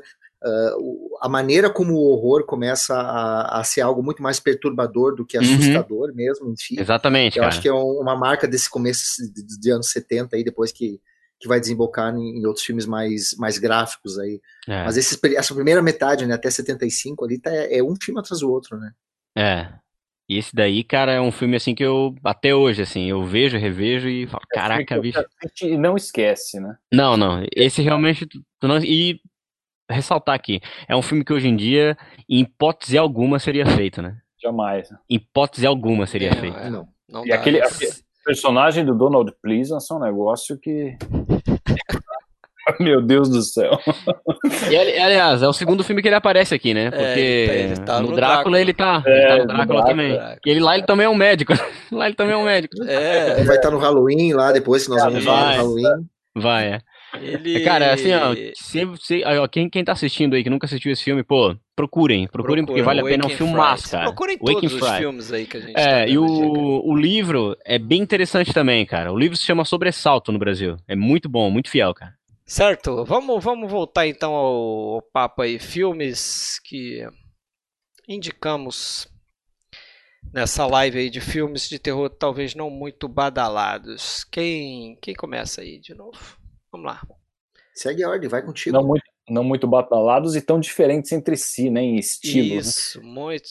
Não, não nem foi uma coisa proposital, né? Não foi, foi curioso, né? né? Mas teve uma certa direção ali, acho que até individualmente, né? Sem combinar, a gente foi, pô, esse cara indicou esse, vou tentar indicar o outro aqui um pouco. Eu, eu vou trazer um filme de zumbi aqui, certo? O filme do Jorge Romero que é o segundo, né? Da, é trilogia que ele faz dos zumbis? Ou tem mais depois filmes? Vira quinto, depois vira cinco, né? É. Depois vira cinco. Mas esse é o segundo filme, Mas né? Ele, ele faz... dirigindo, não, né? É, eu já não sei se ele, ele dirige dirigindo. os últimos. Com ele dirigindo. Ele é? dirige o Terra dos Mortos e o Diário dos Mortos depois. Isso. O que eu trouxe aí é o Despertar dos Mortos, né? O que ele faz 10 anos. Cinema, 10 anos depois do A Noite dos Mortos Vivos, né? Que era um filme preto é e branco, né?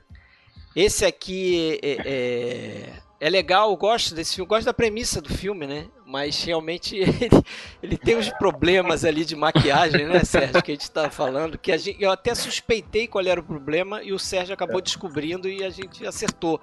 É. Quer dizer, o que vale a intenção, né? O que vale a intenção? Eles fazem vale a, a maquiagem como se estivessem fazendo um filme preto e branco.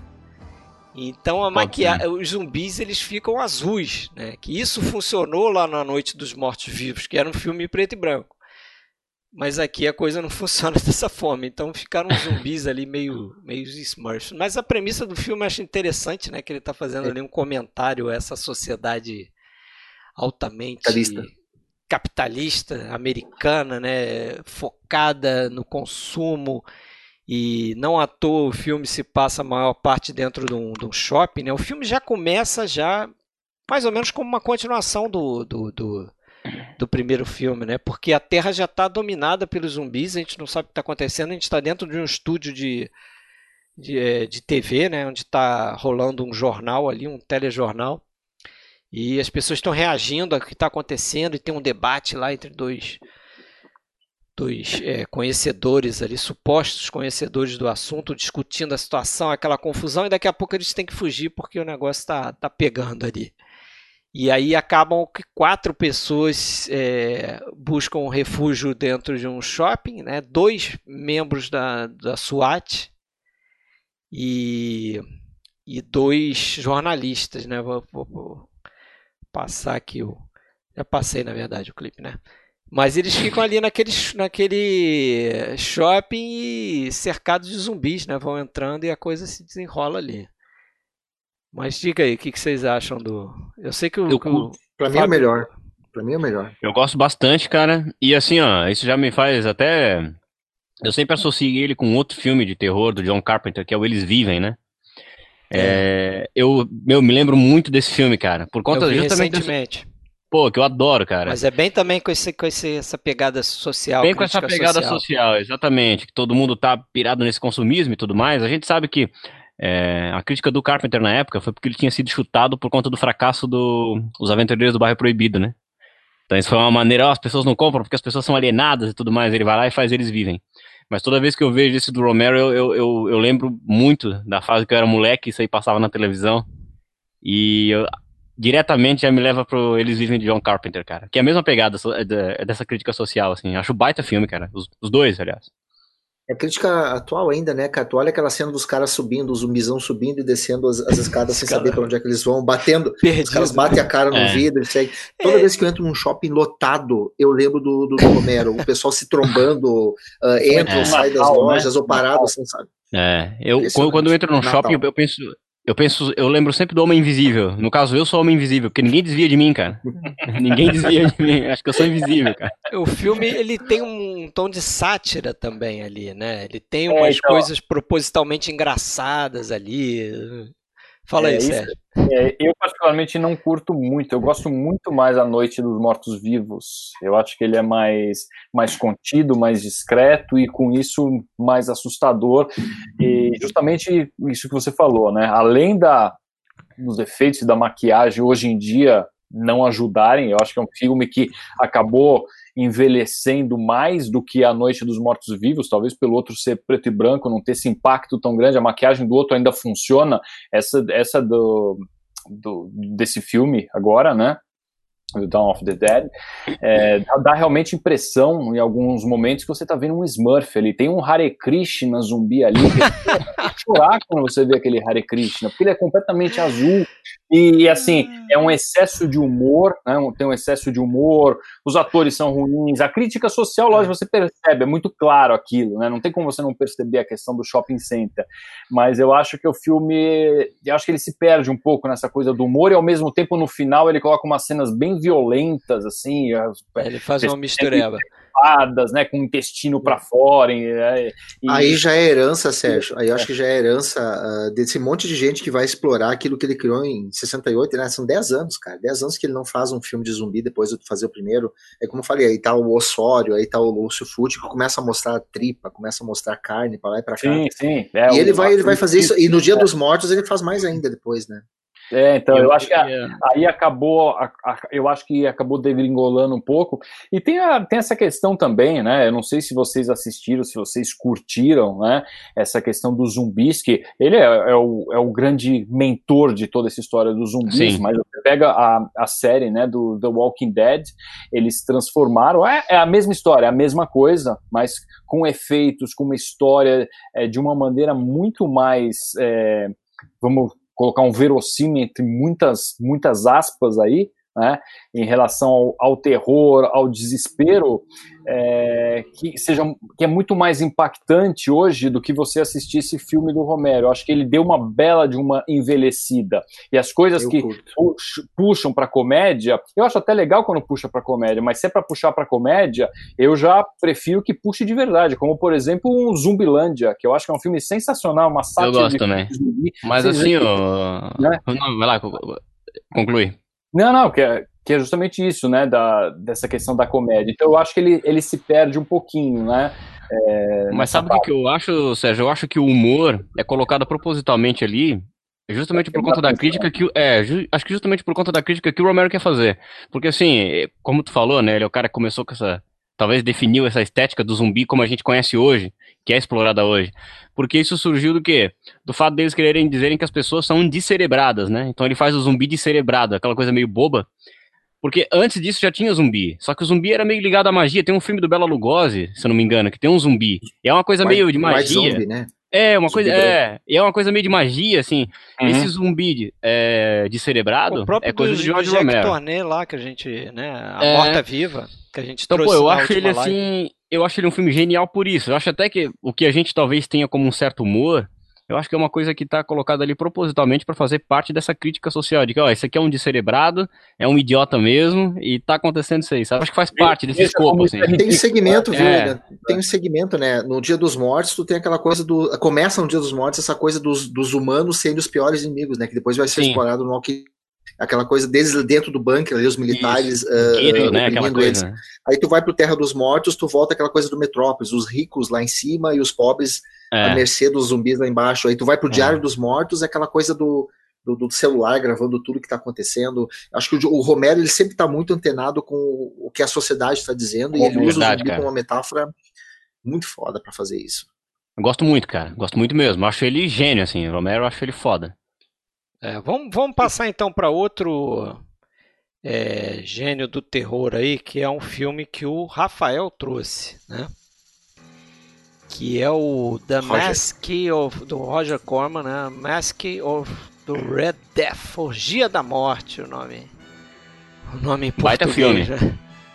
Baita filme, né? Filme bastante Acho que o melhor filme interessante dele, né? também, né? Com Vincent Price. Muito bom, cara. É... Nem parece um filme de Roger Corman, né? É verdade. Pois é, cara. Eu fiquei pensando nisso também. E sabe uma coisa? Tem aquela mocinha, né? A Jane Asher, depois ela virou uma atriz aí de teatro conceituada. Ela foi noiva do Paul McCartney, né? Nos anos 60, cara. Que Ela foi noiva dele, cara. Quem é a Ruiva? Ele, um, a ele, Ruiva, ele visitou é, o set de filmagem, sim, né? Sim, eles foram noivos entre 63 e 68, né? Ah, 68 já estavam acabando aí. Mas ele fez música pra ela, inúmeras aí, ó. And I Love Her, aí que você ouve, ó, pensando na sua namorada e chora, pô, uma carta fez pra ela. Né? é, e o Vincent Price, né? Sempre ele ali, ó. Isso era uma série de filmes, né? Que o, que o Corman tava fazendo, adaptando o Edgar Allan Poe, né? É. Acho que esse deve ser o quarto, quinto, quinto filme ali que ele fez. Ele faz o Corvo e também, é, né? Isso, é, o Corvo foi no mesmo ano, né? 63, 62, 63. Mas o que ele faz aqui, para mim, é, é tá, um, tá um pouquinho acima do que ele já feito antes, né? O uso de cor que ele faz, isso aí. Sensacional, cara. É. Diz, que é, diz que toda, inclusive aquela, aquela passagem que, que, que, a personagem vai passando de quarto em quarto, cada quarto com uma cor, isso aí tá na obra animal. original, né? Animal. eu não li, não tem como dizer, mas aquilo ali é animal também. Ela, animal. Ela sai da, da ela sobrevive à, à iniciação dela, vai passando de cor em cor até é. sair depois, depois de um quarto falar. roxo, vai para um quarto amarelo. Quarto roxo para amarelo, isso aí. É. É, já que você Cara, de novo aquela coisa de explorar a morte, né? Isso, e de é. novo explorar também essa divisão né, entre os ricos dentro do castelo, se protegendo da, da, da praga, e os pobres lá no vilarejo, né? E a e... coisa acontecendo ali. Eu fiquei até me perguntando, o, o, o, o príncipe lá, o Próspero, né? Próspero.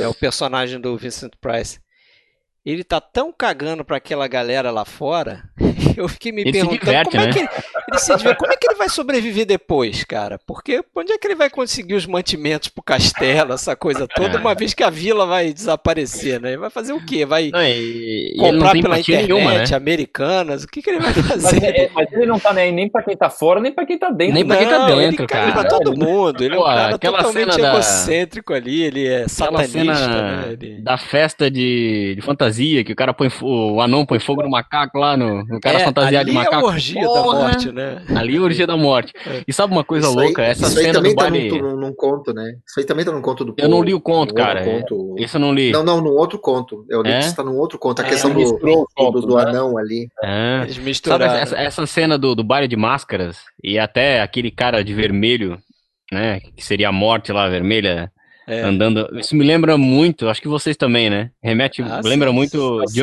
de, de, olhos bem fechados, né? Ah, ah muito, né, cara? Ah, lembra sim, muito. O visual parece mesmo. Né? O visual. É claro que é. as inspirações são outras, né? Aquele filme é baseado no Breve Romance de Sonho do Arthur Schnitzer. Esse aqui é baseado no Conto do Poe. Mas me lembra muito, né, cara? Até a postura, assim, tem uma máscara, tem um. Eu pensei é que você fosse falar do mascarado no baile do Fantasma da Ópera.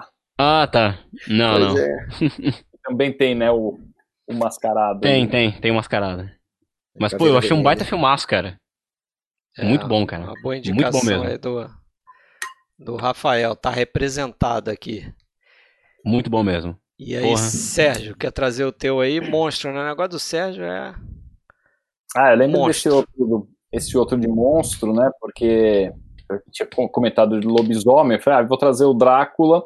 Lembrar do outro filme de lobisomem, né? Que recentemente foi lançado aí em Blu-ray, o, o, né, Lobisomem Americano em Londres, todo mundo lembra muito, é um filme muito reverenciado, e pouca gente lembra do filme do Joe Dante, o, o Grito de Horror, né, The Howling, que é um filme do mesmo, do mesmo ano que, que, hoje, que hoje é pouquíssimo lembrado, né, quem gosta mais do gênero conhece, mas muita gente nunca ouviu falar. E é um filme bem bacana, porque é, eu tinha assistido fazia bastante tempo, na realidade. Eu revi. Ele tá de pé ainda, o filme. Não sei o que vocês acharam, mas eu acho que ele Eu tá... gosto, eu gosto bastante. Gosto, pô. gostei, é, gostei. Gosto bastante. Ele, ele, tem os efeitos, cenas de transformação. Né? Eu acho que história ele é bem, bem meio, fraque, meio fracote como, como história. É, eu mas... gosto do twist no eu final. Gosto. Eu, eu gostei. É, eu, gosto também. Mas, a... tem aquela sociedade lá meio secreta. É, eu acho massa, pô. Aquela história, não, também não vou ficar falando tudo, porque senão você dá um, dá um spoiler, né? Isso. Mas a história não é das piores, mas também tem, tem filmes melhores. É, mas os efeitos acabaram sendo, sendo bons. Curiosamente, esse filme, é, quem começou a projetar né, a questão dos efeitos foi o Rick Baker, que estava nesse filme. Só que tem uma história interessante aí que ele já tinha conversado anos atrás, né, com o John Landis sobre a ideia de fazer um lobisomem americano em Londres. O John Landis escreveu em 69, o filme é de 81. Caraca. Em 69, isso já estava acertado verbalmente que eles iam fazer esse filme junto.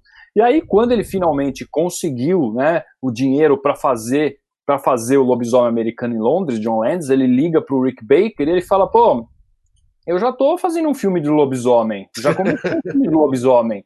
E era justamente The Howling, era esse filme, ele já estava nesse filme. John Landis acho que falou todos os palavrões que ele conhecia né, na época, xingou ele de todos os nomes possíveis, porque falou, como assim, você me traiu, você foi fazer um filme de lobisomem, a gente estava cheio de ideia para fazer, e o Baker voltou atrás, na realidade. Ele saiu do The Howling, deixou lá um cara que era um aprendiz que, ajudava ele, deixou ele fazendo o The Howling e foi para um lobisomem americano em Londres, que eu considero ainda o efeito ainda até hoje não foi superado o efeito de transformação. Né? Animal. Né? É, animal. Eu, eu tem acho... muito mais efeito aqui do que lá, né? Mas muito o efeito mais, que tem lá, ele é, é, é a história que menos, menos é mais, né? Você tem pouquíssimas cenas com, o... que mostram de fato o lobisomem, no lobisomem americano em Londres, que eu considero um filme superior ao The Howling. E aqui você tem essa cena, é mais explícito. Deixa eu mostrar, olha, isso aqui, olha, olha a cara do lobo. é isso que eu ia falar pra ti. Eu, eu, eu sinto até que eles têm um orgulho naquilo, porque essa transformação ela, ela é mostrada várias vezes, assim, de perto, assim, os caras é, então, assim, alongando aqui o focinho, é, assim, pô, animal, cara. Tiram confiantes. Mostra, de novo, muda, muda o ângulo da câmera, mostra de novo. Animal. E é isso que você falou, parece que eles têm um orgulho. Uhum. Né? Isso tem até uma passagem é, hilária em relação ao lobisomem americano em Londres, a cena de transformação, só, só para citar, que o Rick Baker ficou trabalhando um tempão no modelo robótico para fazer toda aquela transformação né, do focinho crescendo, porque eles queriam mostrar de uma forma explícita né, o, o David Lawton se transformando ali, e ele fez toda aquela é engenhoso aquilo, tem umas seringas por dentro, tinha a massa. Tem um monte né? de gente operando aquilo ali, né?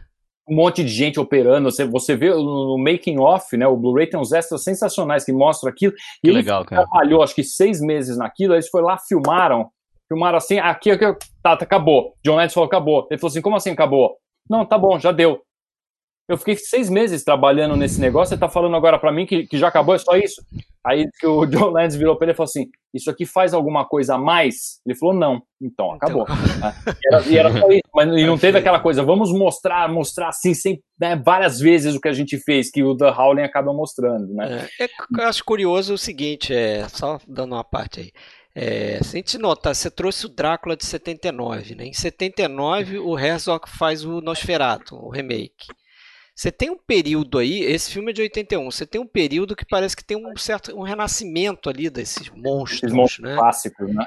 É, uhum. Em 74, o Mel Brooks vai fazer a comédia, né? Vai fazer o Jovem Frankenstein. Mas você tem o lobisomem aqui, você tem também, aí eu não vou lembrar o ano, de repente você lembra, ou Sérgio. Nesse mesmo período tem, teve também um filme chamado Bala de Prata.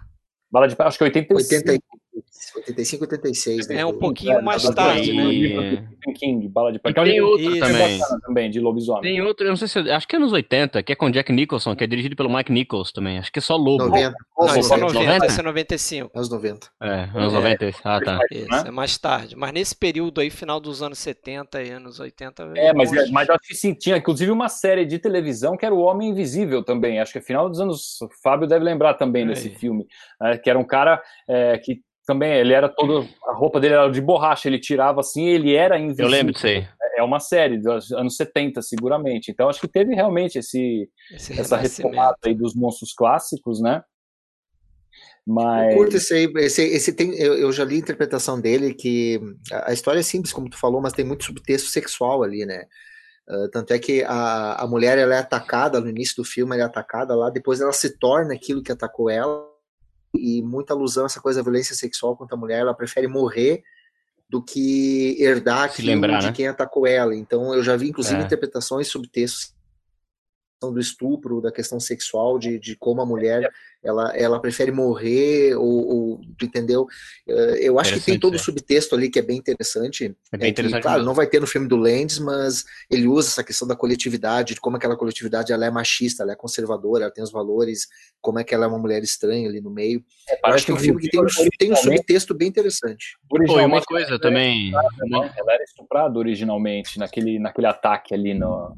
Hum na cabine da, da, loja, da loja erótica. Uma, uma coisa que eu achei, eu não sei se vocês tiveram essa impressão também, mas o filme ele muda de tom, parece, né? Ele, tu, tu parece vai ver um filme de serial killer, assim, né?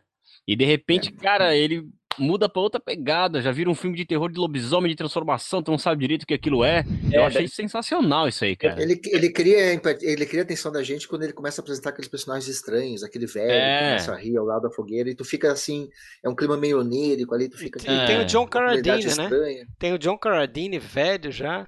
Né? Ele uhum. que fez alguns filmes, ele foi Drácula, né, pra Universal lá, tem um filme do é. Drácula, acho que é como é que é? A Mansão de Drácula, ele faz o Drácula também.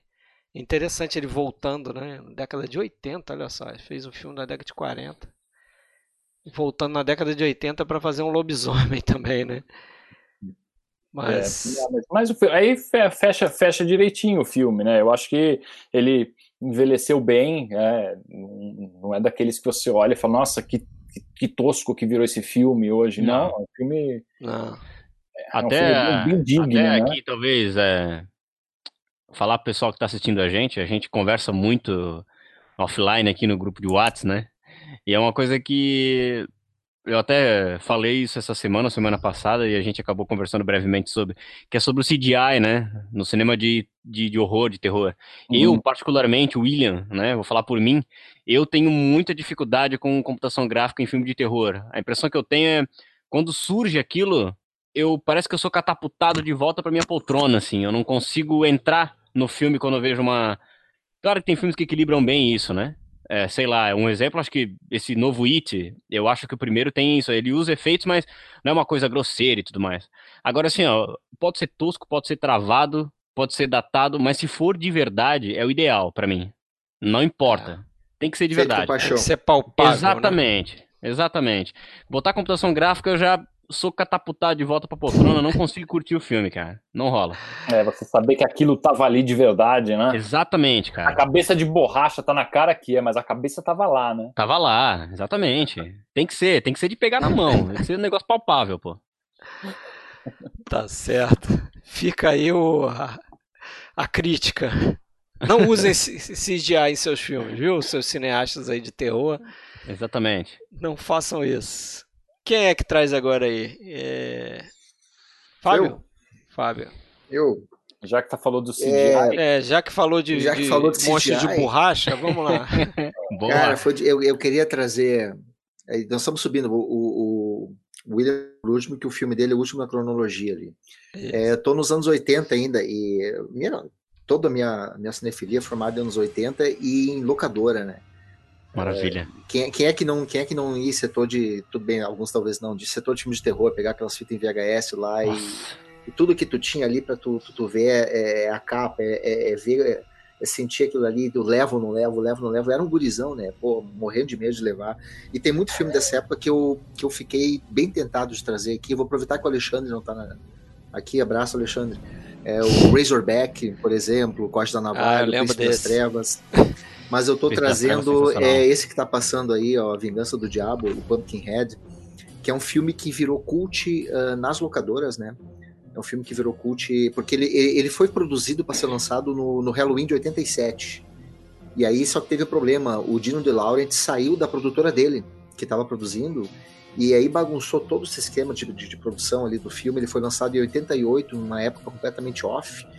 E o, o Geriani, que é o cara que fez o filme, que, que roteirizou o filme, ele comenta que 99% dos americanos viram o filme em casa. E acho que não só os americanos, todo mundo, né? O filme bombou nas locadoras a tal ponto que depois ele vai ter, cinco anos depois, vai ter uma continuação. Ele vai ter parte 13 e parte 4. Vai ter parte 3, 2000. é. Eu lembro disso. Parte 4 também, em 2006 saiu a parte 4. Eu não é, vi nenhuma delas. 4. Eu vi essa daí. E eu, eu, eu, tenho esse com muito carinho. A gente falava também lá no grupo, ele é um bezão de alma, né? Ele é um B feito com alma, com coração. Ele é do Stan Winston, que é um cara que se notabilizou pelos efeitos visuais do Seminador de Futuro 1, do, do Aliens, o Resgate. E ele, ele não funciona muito bem na carreira de diretor, mas esse é o filme de estreia dele, para mim ali ele acerta em cheio. Ele conta a história de um, uh, de um pai, que é o Lance Henriksen, que perde o filho, por isso que a gente comentava que o início ali ele meio que afeta a quem é pai, que é, perde o um filho, porque tem um bando de gente da cidade grande que está ali, os, Um, um, pessoal que a gente né? pegou do Sexta-feira 13 e trouxe para cá para ser assassinado. É exatamente, exatamente. E é um pessoal que tá que é eles quase um slasher movie, né? Esse filme aí, assim, é. se for pensar, né? É. É quase um slasher ali, mas. É, é mais. É, é um slasher. Uh, um slasher com. com Demoníaco. Um pouco de. Com, com alma, como tu é, falou. É um slasher com alma e com uns, uns, uns comprimidos para ficar mais fortão ali. É isso que acontece. Um e aí eles matam os esteroides, eles matam essa criança e o pai, que é o Lance Erickson, que o, e, e, a gente tem uma introdução que mostra o Lance Erickson pequeno vendo acontecer um ataque de um, um cara morrer atacado por uma coisa e ele quer vingar a morte do filho, ele vai atrás de uma bruxa e aí tem toda uma criação de clima que eu acho genial. A fotografia do filme é fantástica. Caralho. Trabalha só com o, o, laranja e o azul, que são cores que atraem a gente, que se, se completam, mas que no filme funcionam muito bem também. E aí ele quer vingança, e essa bruxa conjura, traz de volta um, traz um demônio, que é o Pumpkinhead, ou cabeça de abóbora, que ele é revivido com o sangue dele, e esse, esse demônio ele não descansa enquanto ele não matar quem ele é conclamado a matar pela vingança dele. E aí vira um sexta-feira 13 com um Jason cabeça um de abóbora maior, 2 metros é, e 20. Isso. E tem cenas que são, que são geniais ali, que, que são fantásticas pela criação de clima, né? É claro, é, não existe CGI, você vê que é um cara usando uma, uma maquiagem, você tem próteses, mas funciona muito bem. Ele não se furta de mostrar o rosto da criatura e mostrar as mortes violentas acontecendo. E o final é muito legal porque o próprio cara que conjura é, esse, esse demônio, ele aos poucos vai se transformando nesse demônio. A vida dele está diretamente ligada com o demônio que ele, que, que ele invocou. É, eles estão vinculados. Me chamou atenção, me chamou atenção na época porque a capa dele, eu me lembro até hoje, é uma cena que apareceu ali no clipe, que é uma, uma mulher sendo segurada pelo pescoço, uma unha muito grande desenhando o sinal da cruz com, com relâmpago e sangrando. Aquilo ali me chamou atenção na época. Falei, não, vou levar isso aqui vou me trancar sozinho, vou assistir esse negócio e me marcou demais, cara. Eu tinha que trazer esse filme aqui, porque quem não conhece, acho que vale a pena ver, porque ele, ele representa muito bem esse cinema B de alma, de coração, feito nos anos 80, que, que bombou nas locadoras e criou toda uma geração de gente que gosta de filme de terror. Vale muito e, a pena. E eu acho e que é, ele tem algo que ó, talvez alguns outros aqui não tenham. Por exemplo, o que eu trouxe, o Despertar dos Mortos, a gente falou dos atores, que são ruins.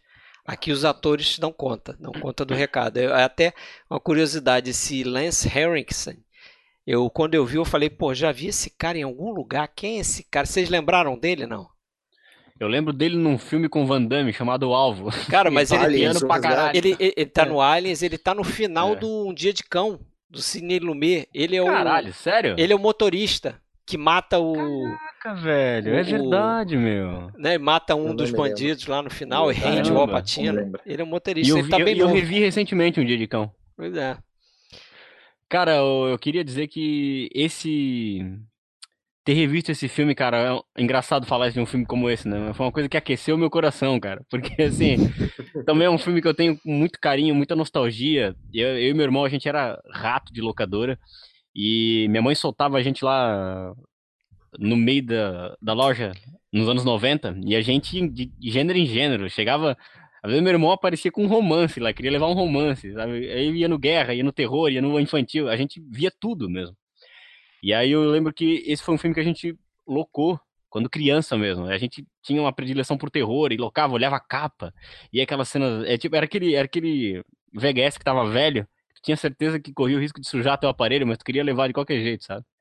E eu vi isso nos anos 90 e, pô, ter revisto isso aí foi muito legal, cara. E eu, claro, vi quando era criança. E hoje entra essa coisa que até o Fred falou no início, o Sérgio falou, né? Que tem ele, ele passa uma, um tempinho dessa introdução do filme construindo a relação daquele pai e daquele filho.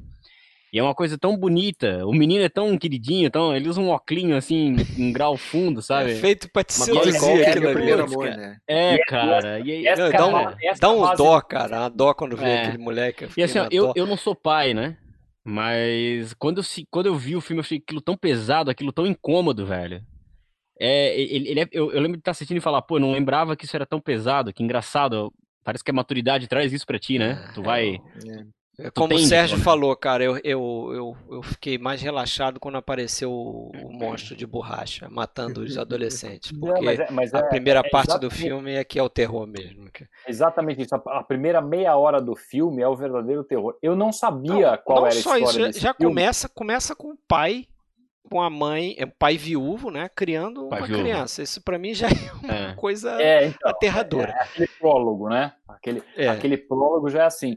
É, esse, esse filme, curiosamente, eu não nunca tinha assistido. Eu passei os anos 80 e não assisti Também esse não filme. vi. Eu, eu, não tive essa, essa sensação de nostalgia. E eu até sei por quê. Eu até sei porquê. Depois eu acabei pensando, eu sei por que eu não vi esse filme.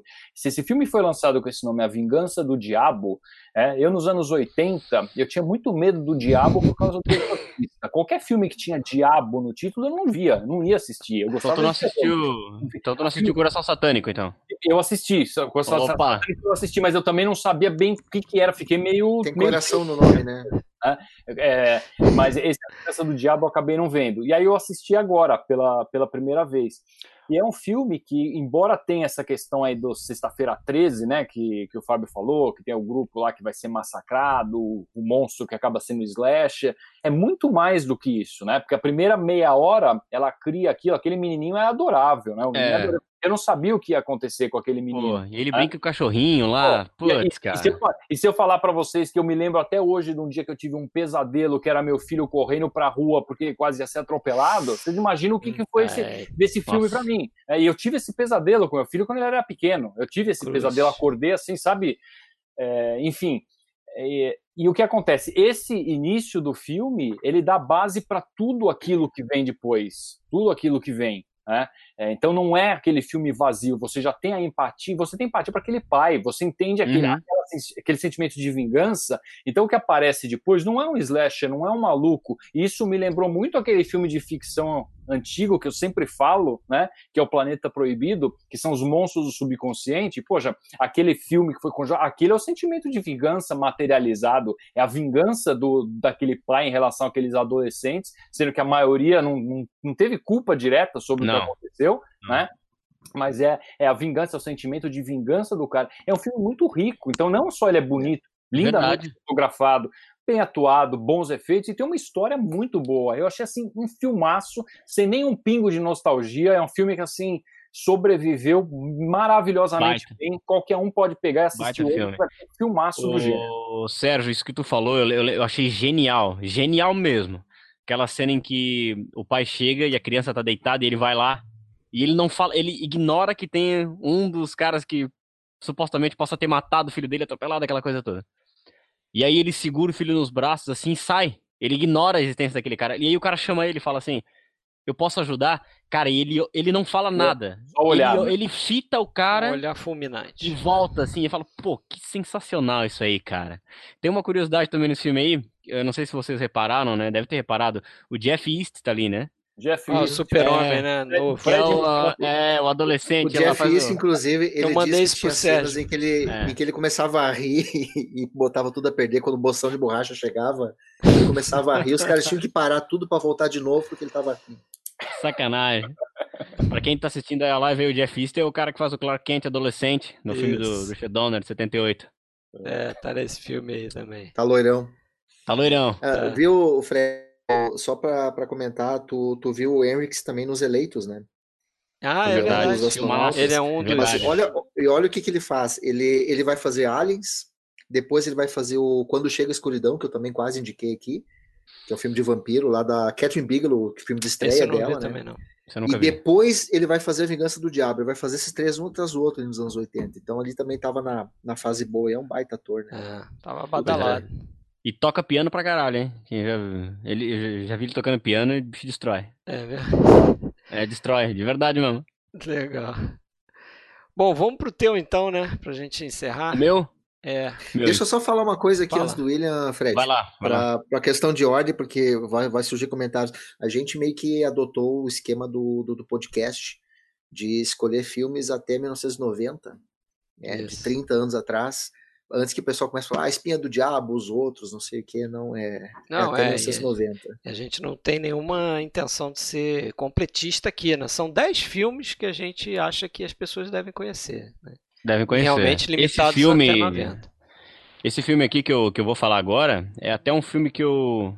Primeiro eu queria falar um negocinho antes. Outro o Sérgio, acho que o, Fábio, não lembro quem foi que falou sobre os filmes de terror que não fazem muito sentido, né? Que teve essa onda nos anos 70 ali e tal. É, tem um que eu assistia nas madrugadas da Globo, que é um filme que eu adoro, velho. Que eu adoro. E que a Obras Primas do Cinema tá lançando uma quadrilogia, que é o Fantasma, né?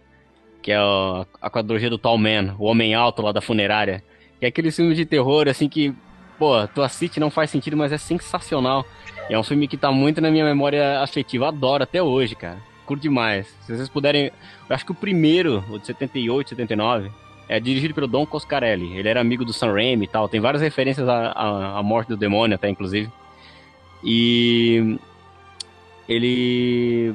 Tem inteiro no YouTube aí. Quem quiser assistir. Fantasma. É com Angus Cream. Angus Cream, dirigido pelo Don Coscarelli. É muito bom. Faz parte dessa onda desse filme de terror nonsense, mas que é sensacional, cara. Adoro, tá? Agora, esse filme que eu trouxe é um filme que eu já tinha indicado pros caras aí. E aí essa live do terror, é, essa live do terror veio pra, pra poder fazer eles, oh, assistam isso aqui, que isso aqui é bom, cara. É, assistam que é baita.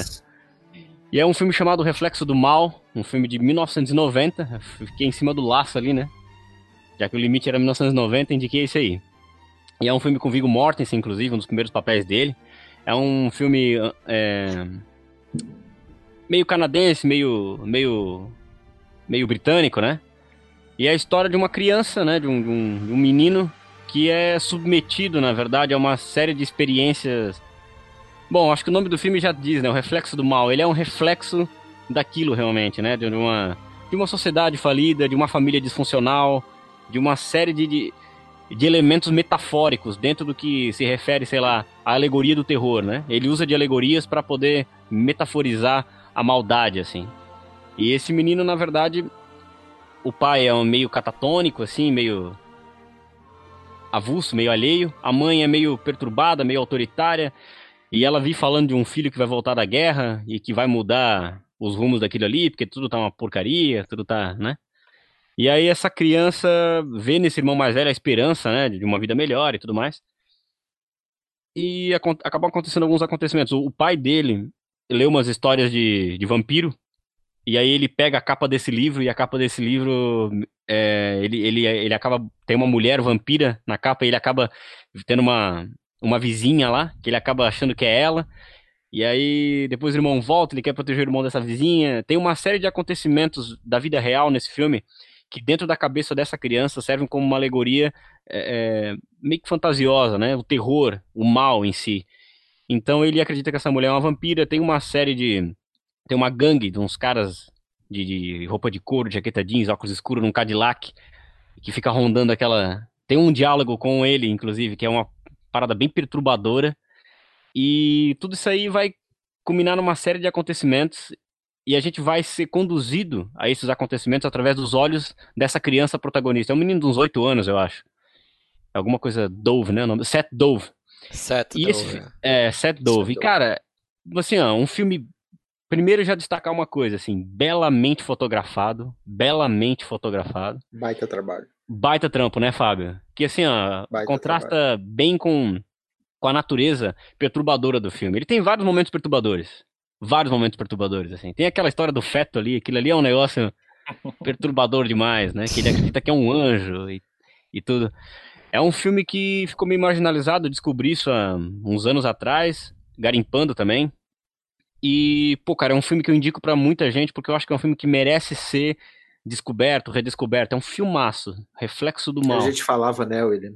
É, é, um filme que fala que o mal é intrínseco, né? O mal, Exatamente. O mal tá, tá em qualquer pessoa, mas eu acho muito legal como ele coloca que a dificuldade de comunicação acaba fazendo com que uh, o subentendido se torne algo que não precisava ser. É, o, o, diálogo dele com o xerife, que eu até coloquei lá no grupo, que aquilo ali. Uhum. Uh, alguém mas uh, a maldade sempre está em uma das duas pessoas que está conversando. Verdade. Ele entendendo todo errado o diálogo lá com a, com a, com a, com a vizinha dele, né? Com a vampira, a, a é, Dolphin, a Dolphin sim, Blue. As, isso, as, Uh, o, a, própria questão da relação do pai da, da, da, mãe dele, o que eles escondem dele, é muita coisa questão de falta de comunicação, de como a maldade surge uhum. quando não existe como... essa, esse entendimento. E né? mais e até, né, Fábio? Como... Ali, né? O, o, mal real que existe, né, sem, sem citar uhum. muito, mas o mal real que existe na história, ele é só tangenciado na realidade, né? E, e mais até, né, Sérgio, o mal real do filme, ele tá na pressão social, né? Pode ver. Tanto que claro. existe um fato que é, que é escondido dele, que é, um, que é uma parada que o, que o pai dele teve. Tem isso aí. Tem uma parada, tem, tipo, assim, tem várias pressões religiosas ali no meio.